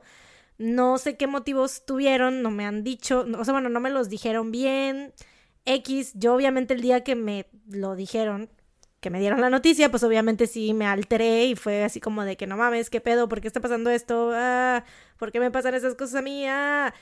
Pero al día siguiente, en la mañana, justamente, eh, mi coreano favorito, Jungkook, hizo un live muy chido en V-Live, en la app donde hacen los lives todos los de Bangtan. Y ahí me di cuenta, créanlo o no. La bendición que era que me habían des- que me hubieran despedido porque dije güey si no me hubieran despedido no hubiera podido disfrutar de este live así como lo estoy disfrutando ahorita en primera no a lo mejor para ustedes es algo tonto no y dirán güey qué pedo por qué o sea O sea, Pero- es el equivalente de cuando estás trabajando y juega tu equipo favorito de fútbol y no lo puedes ver. Ese es el equivalente para exacto. nosotras. Como si hubiera sido la final del mundial. Ese es el equivalente. Que bueno eso para mí también es importante ¿no? Güey, de hecho, o sea, para mí también. Pero por ejemplo, Pilo tiene un, por ejemplo, la Champions y eso tiene años que no la ha Mm. podido ver porque está en el trabajo, pero ahorita que está en casa porque tiene COVID, se ha estado parando a las 3, 4 de la mañana a ver los partidos de la selección en los Olímpicos. En Y las es como a sí, sí, blessing sí. in disguise. Sí, sí, sí, de hecho. Y, o sea, yo en el momento no me había puesto a pensar, porque ya esto de, hagan de cuenta que em, yo ya tiene todo lo que va del año, porque pues el trabajo pasado donde estaba sí era un trabajo como muy tóxico y así, entonces yo ya tenía este plan de renunciar para dedicarme por completo al podcast. pero no había pasado porque pues por motivos de más que nada económicos, obviamente, o sea, pues yo no quería renunciar a esta fuente de ingresos y así. Y ahorita que pasó, que ya no fue decisión mía, sino fue decisión de alguien más, pues fue como de, güey, lo voy a tomar como una señal de la vida, del universo, ¿no? El universo me está diciendo, güey, ya, dedícate de lleno al podcast, dedícate a otras cosas y ya, o sea, ponte, pon tu, tu mente en lo que te gusta y en lo que, ay, le pega mi micrófono, y en lo que quieres y todo eso, ¿no? Y además, eh, la razón por la cual al día siguiente también fue como que, obviamente me puse de buenas por el live de John Cook, ¿no? Pero no solo, pues no solo por eso, sino que ya reflexioné y dije, a ver, gracias a nuestros preciosos, chulos, divinos seres de luz y amor, a nuestros Patreons, pues no me voy a quedar así como que muriéndome de hambre, ¿no? O sea, ellos me van a estar alimentando. eh, y manteniendo básicamente, ¿no? o sea, bueno, gracias a ellos tengo como que un colchoncito, ¿no? Porque eso que nos daban este, los patrons, pues obviamente es un extra para nosotras y así es lo que nos ayuda pues a seguir con este podcast y así. Entonces ahora pues ya es, pues gracias a ellos, luego hay mucha gente que nos dice así como de que supongo que ya están hartos que estemos hablando de los patrons y así, pero para nosotros realmente es como que una, pues es lo mejor que nos ha dado, que nos ha dejado este podcast, porque pues el saber que hay personas que nos están apoyando y así, pues son personas que creen en este proyecto y que saben que, eh, o sea, que quieren que, que siga, ¿no? Obviamente. Entonces, gracias a ellos, pues yo, aunque me haya quedado sin trabajo, pues no me voy a morir de hambre, amigos. Y... que creen tanto en el proyecto que nos apoyan económicamente, eso es increíble. O sea, porque pueden creer en nuestro proyecto y apoyarnos de otras formas, pero económicamente es como, wow. Sí, sí, eso es algo que la verdad nos, nos deja muy pelonas, que la gente que pues tiene esta posibilidad de poder apoyarnos lo hace. Em, entonces, pues sí, ya ahora estoy, estoy feliz porque ya es como, pues me voy a dedicar ya de lleno al podcast y estoy básicamente pues, eh, pues como concentrándome en otras cosas, ¿no? Y ya no estoy estresada porque neta amigos, habían días, habían domingos en los que yo terminaba porque obviamente, o sea, era mi trabajo de lunes a sábado, ¿no? O sea lunes a viernes horario normal de Godín de 9 a 6 salía yo y los sábados pues trabajaba a mediodía, ¿no? y saben que los sábados pues nosotras grabábamos en la tarde, tarde noche, entonces imagínense yo solamente tenía un día a la semana de descanso, o sea, los domingos, ¿no? Y pues obviamente terminaba súper mal, o sea, yo mm, hubo hubieron domingos en los que real sí terminaba llorando del estrés y de de que estaba súper abrumada porque pues sentía que no estaba dando todo de mí en el trabajo ni no estaba dando todo de mí en el podcast, entonces estaba como que dividida y pues ahorita ya, puff, es como quitarse un peso de encima. Qué bueno, me da gusto. Me da gusto que te lo hayas y más que nada que aparte. Sí, más que nada que, pues es, yo te lo dije el otro día que gran parte tiene que ver del el por qué me lo haya tomado también es porque gracias a los Patreons pues no me quedo como que Desempleada. Desempleada, sí, porque, o sea, si no fuera por ellos, yo ahorita estaría como loca buscando, intentando pues encontrar otro trabajo porque pues no tendría una fuente de ingresos, ¿no? Pero gracias a ellos ya pues puedo darme por lo menos un, un, respiro y si quiero más adelante buscar trabajo pues lo puedo hacer, pero ahorita puedo estar eh, pues en pausa, ¿no? Y enfocada al podcast y a otras cosas. Qué bueno, me da gusto, es un gran dato feliz. Gracias, sí, lo sé. Y pues el live de Jungkook, güey. O sea, ah, ah, cuando más lo eh. necesitaba estuvo ahí para mí, güey. O sea, fue algo tan bello y tan mágico y que me tocara. Porque aparte, todos los lives, creo que, o sea, de los otros dos lives que había hecho él este año, no me tocaron verlos así en vivo, vivo, sino que vi ya como la repetición. Y este sí me tocó verlo en vivo, en vivo, y estaba yo ahí con él en ese momento en el que él, bueno, o sea, yo y otras millones de personas, ¿no? Pero, o sea, en el momento en el que él estaba ahí haciendo el en vivo, estaba yo ahí con, ay, no, fue tan bonito. Y lo chido también siento de ese en vivo es que no estuvo hablando, o sea, no era de que tenías que escucharlo hablar en un idioma que no entendías porque estuvo cantando y bailando, ¿no? Entonces sí, fue distinto. Fue un concierto privado, güey. Ay, lo amo mucho, güey. Pinche vato de chamaco cagón de 23 años, güey. que está del otro lado del puto mundo. que no sé quién soy y que me hace feliz, güey. Ya sé, güey. Sin saber. Es increíble. Ya sé. Qué bonito. sí. Pero bueno, eso es todo por mi dato feliz. ¿Cuál es el tuyo? mi dato feliz es que el otro día fui a hacer unos mandados con mi mamá y me bajé a comprarme un café.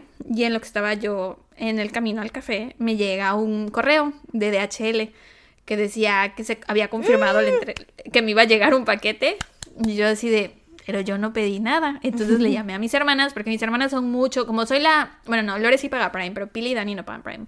Entonces usan siempre mi correo y así. Me quedé pensando, bueno, habrán pedido algo, habrán usado mi correo, bla, bla. Les hablé, no, nadie sabía nada. Dije, chale, esto está muy raro.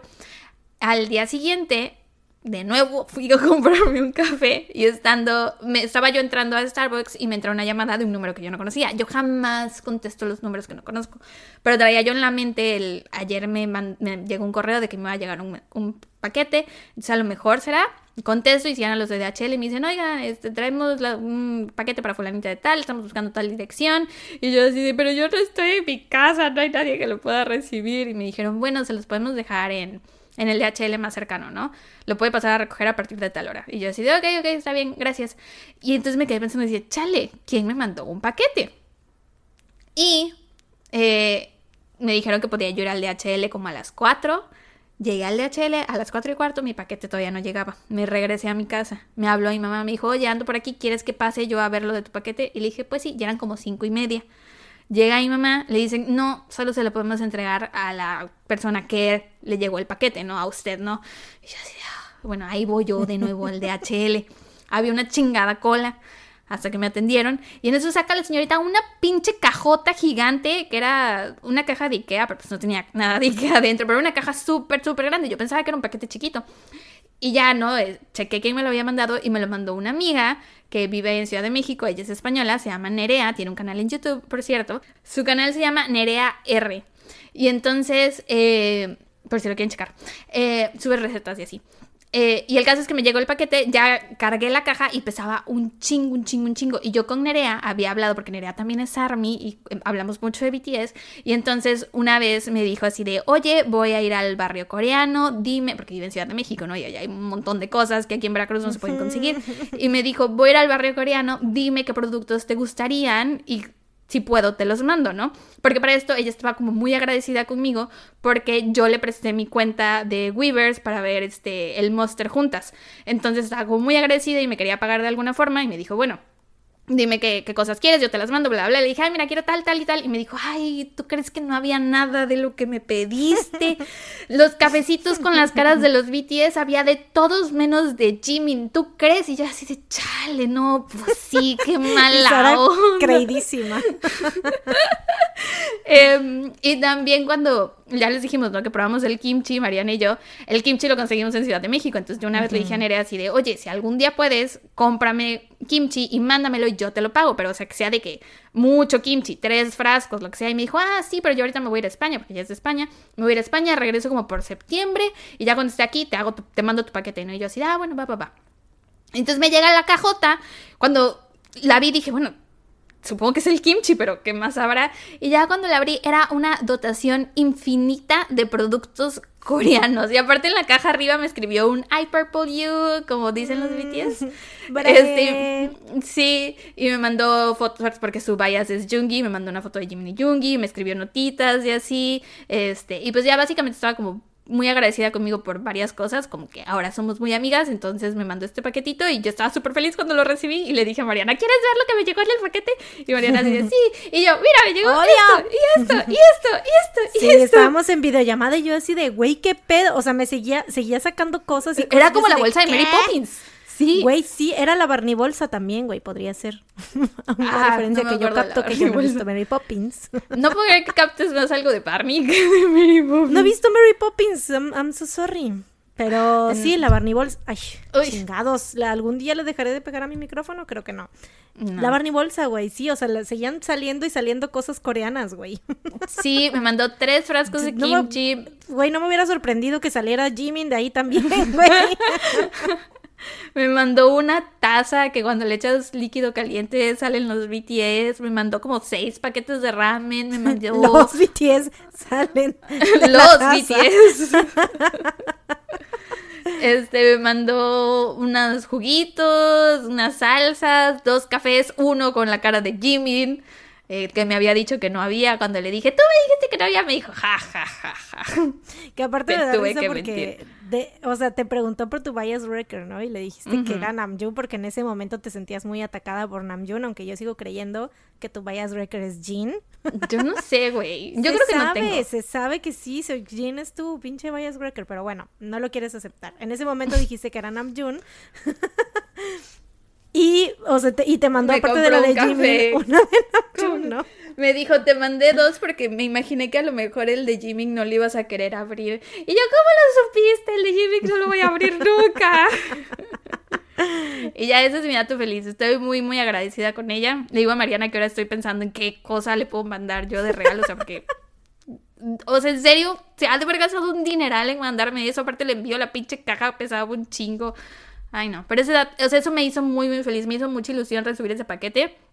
Sentí que Sí, era porque mi aparte no te lo Navidad. esperabas. No, no me lo esperaba Para para, nada. nada. nada. Fue totalmente de sorpresa. Fue muy bonito. Le di como 800 mil 500 veces las gracias.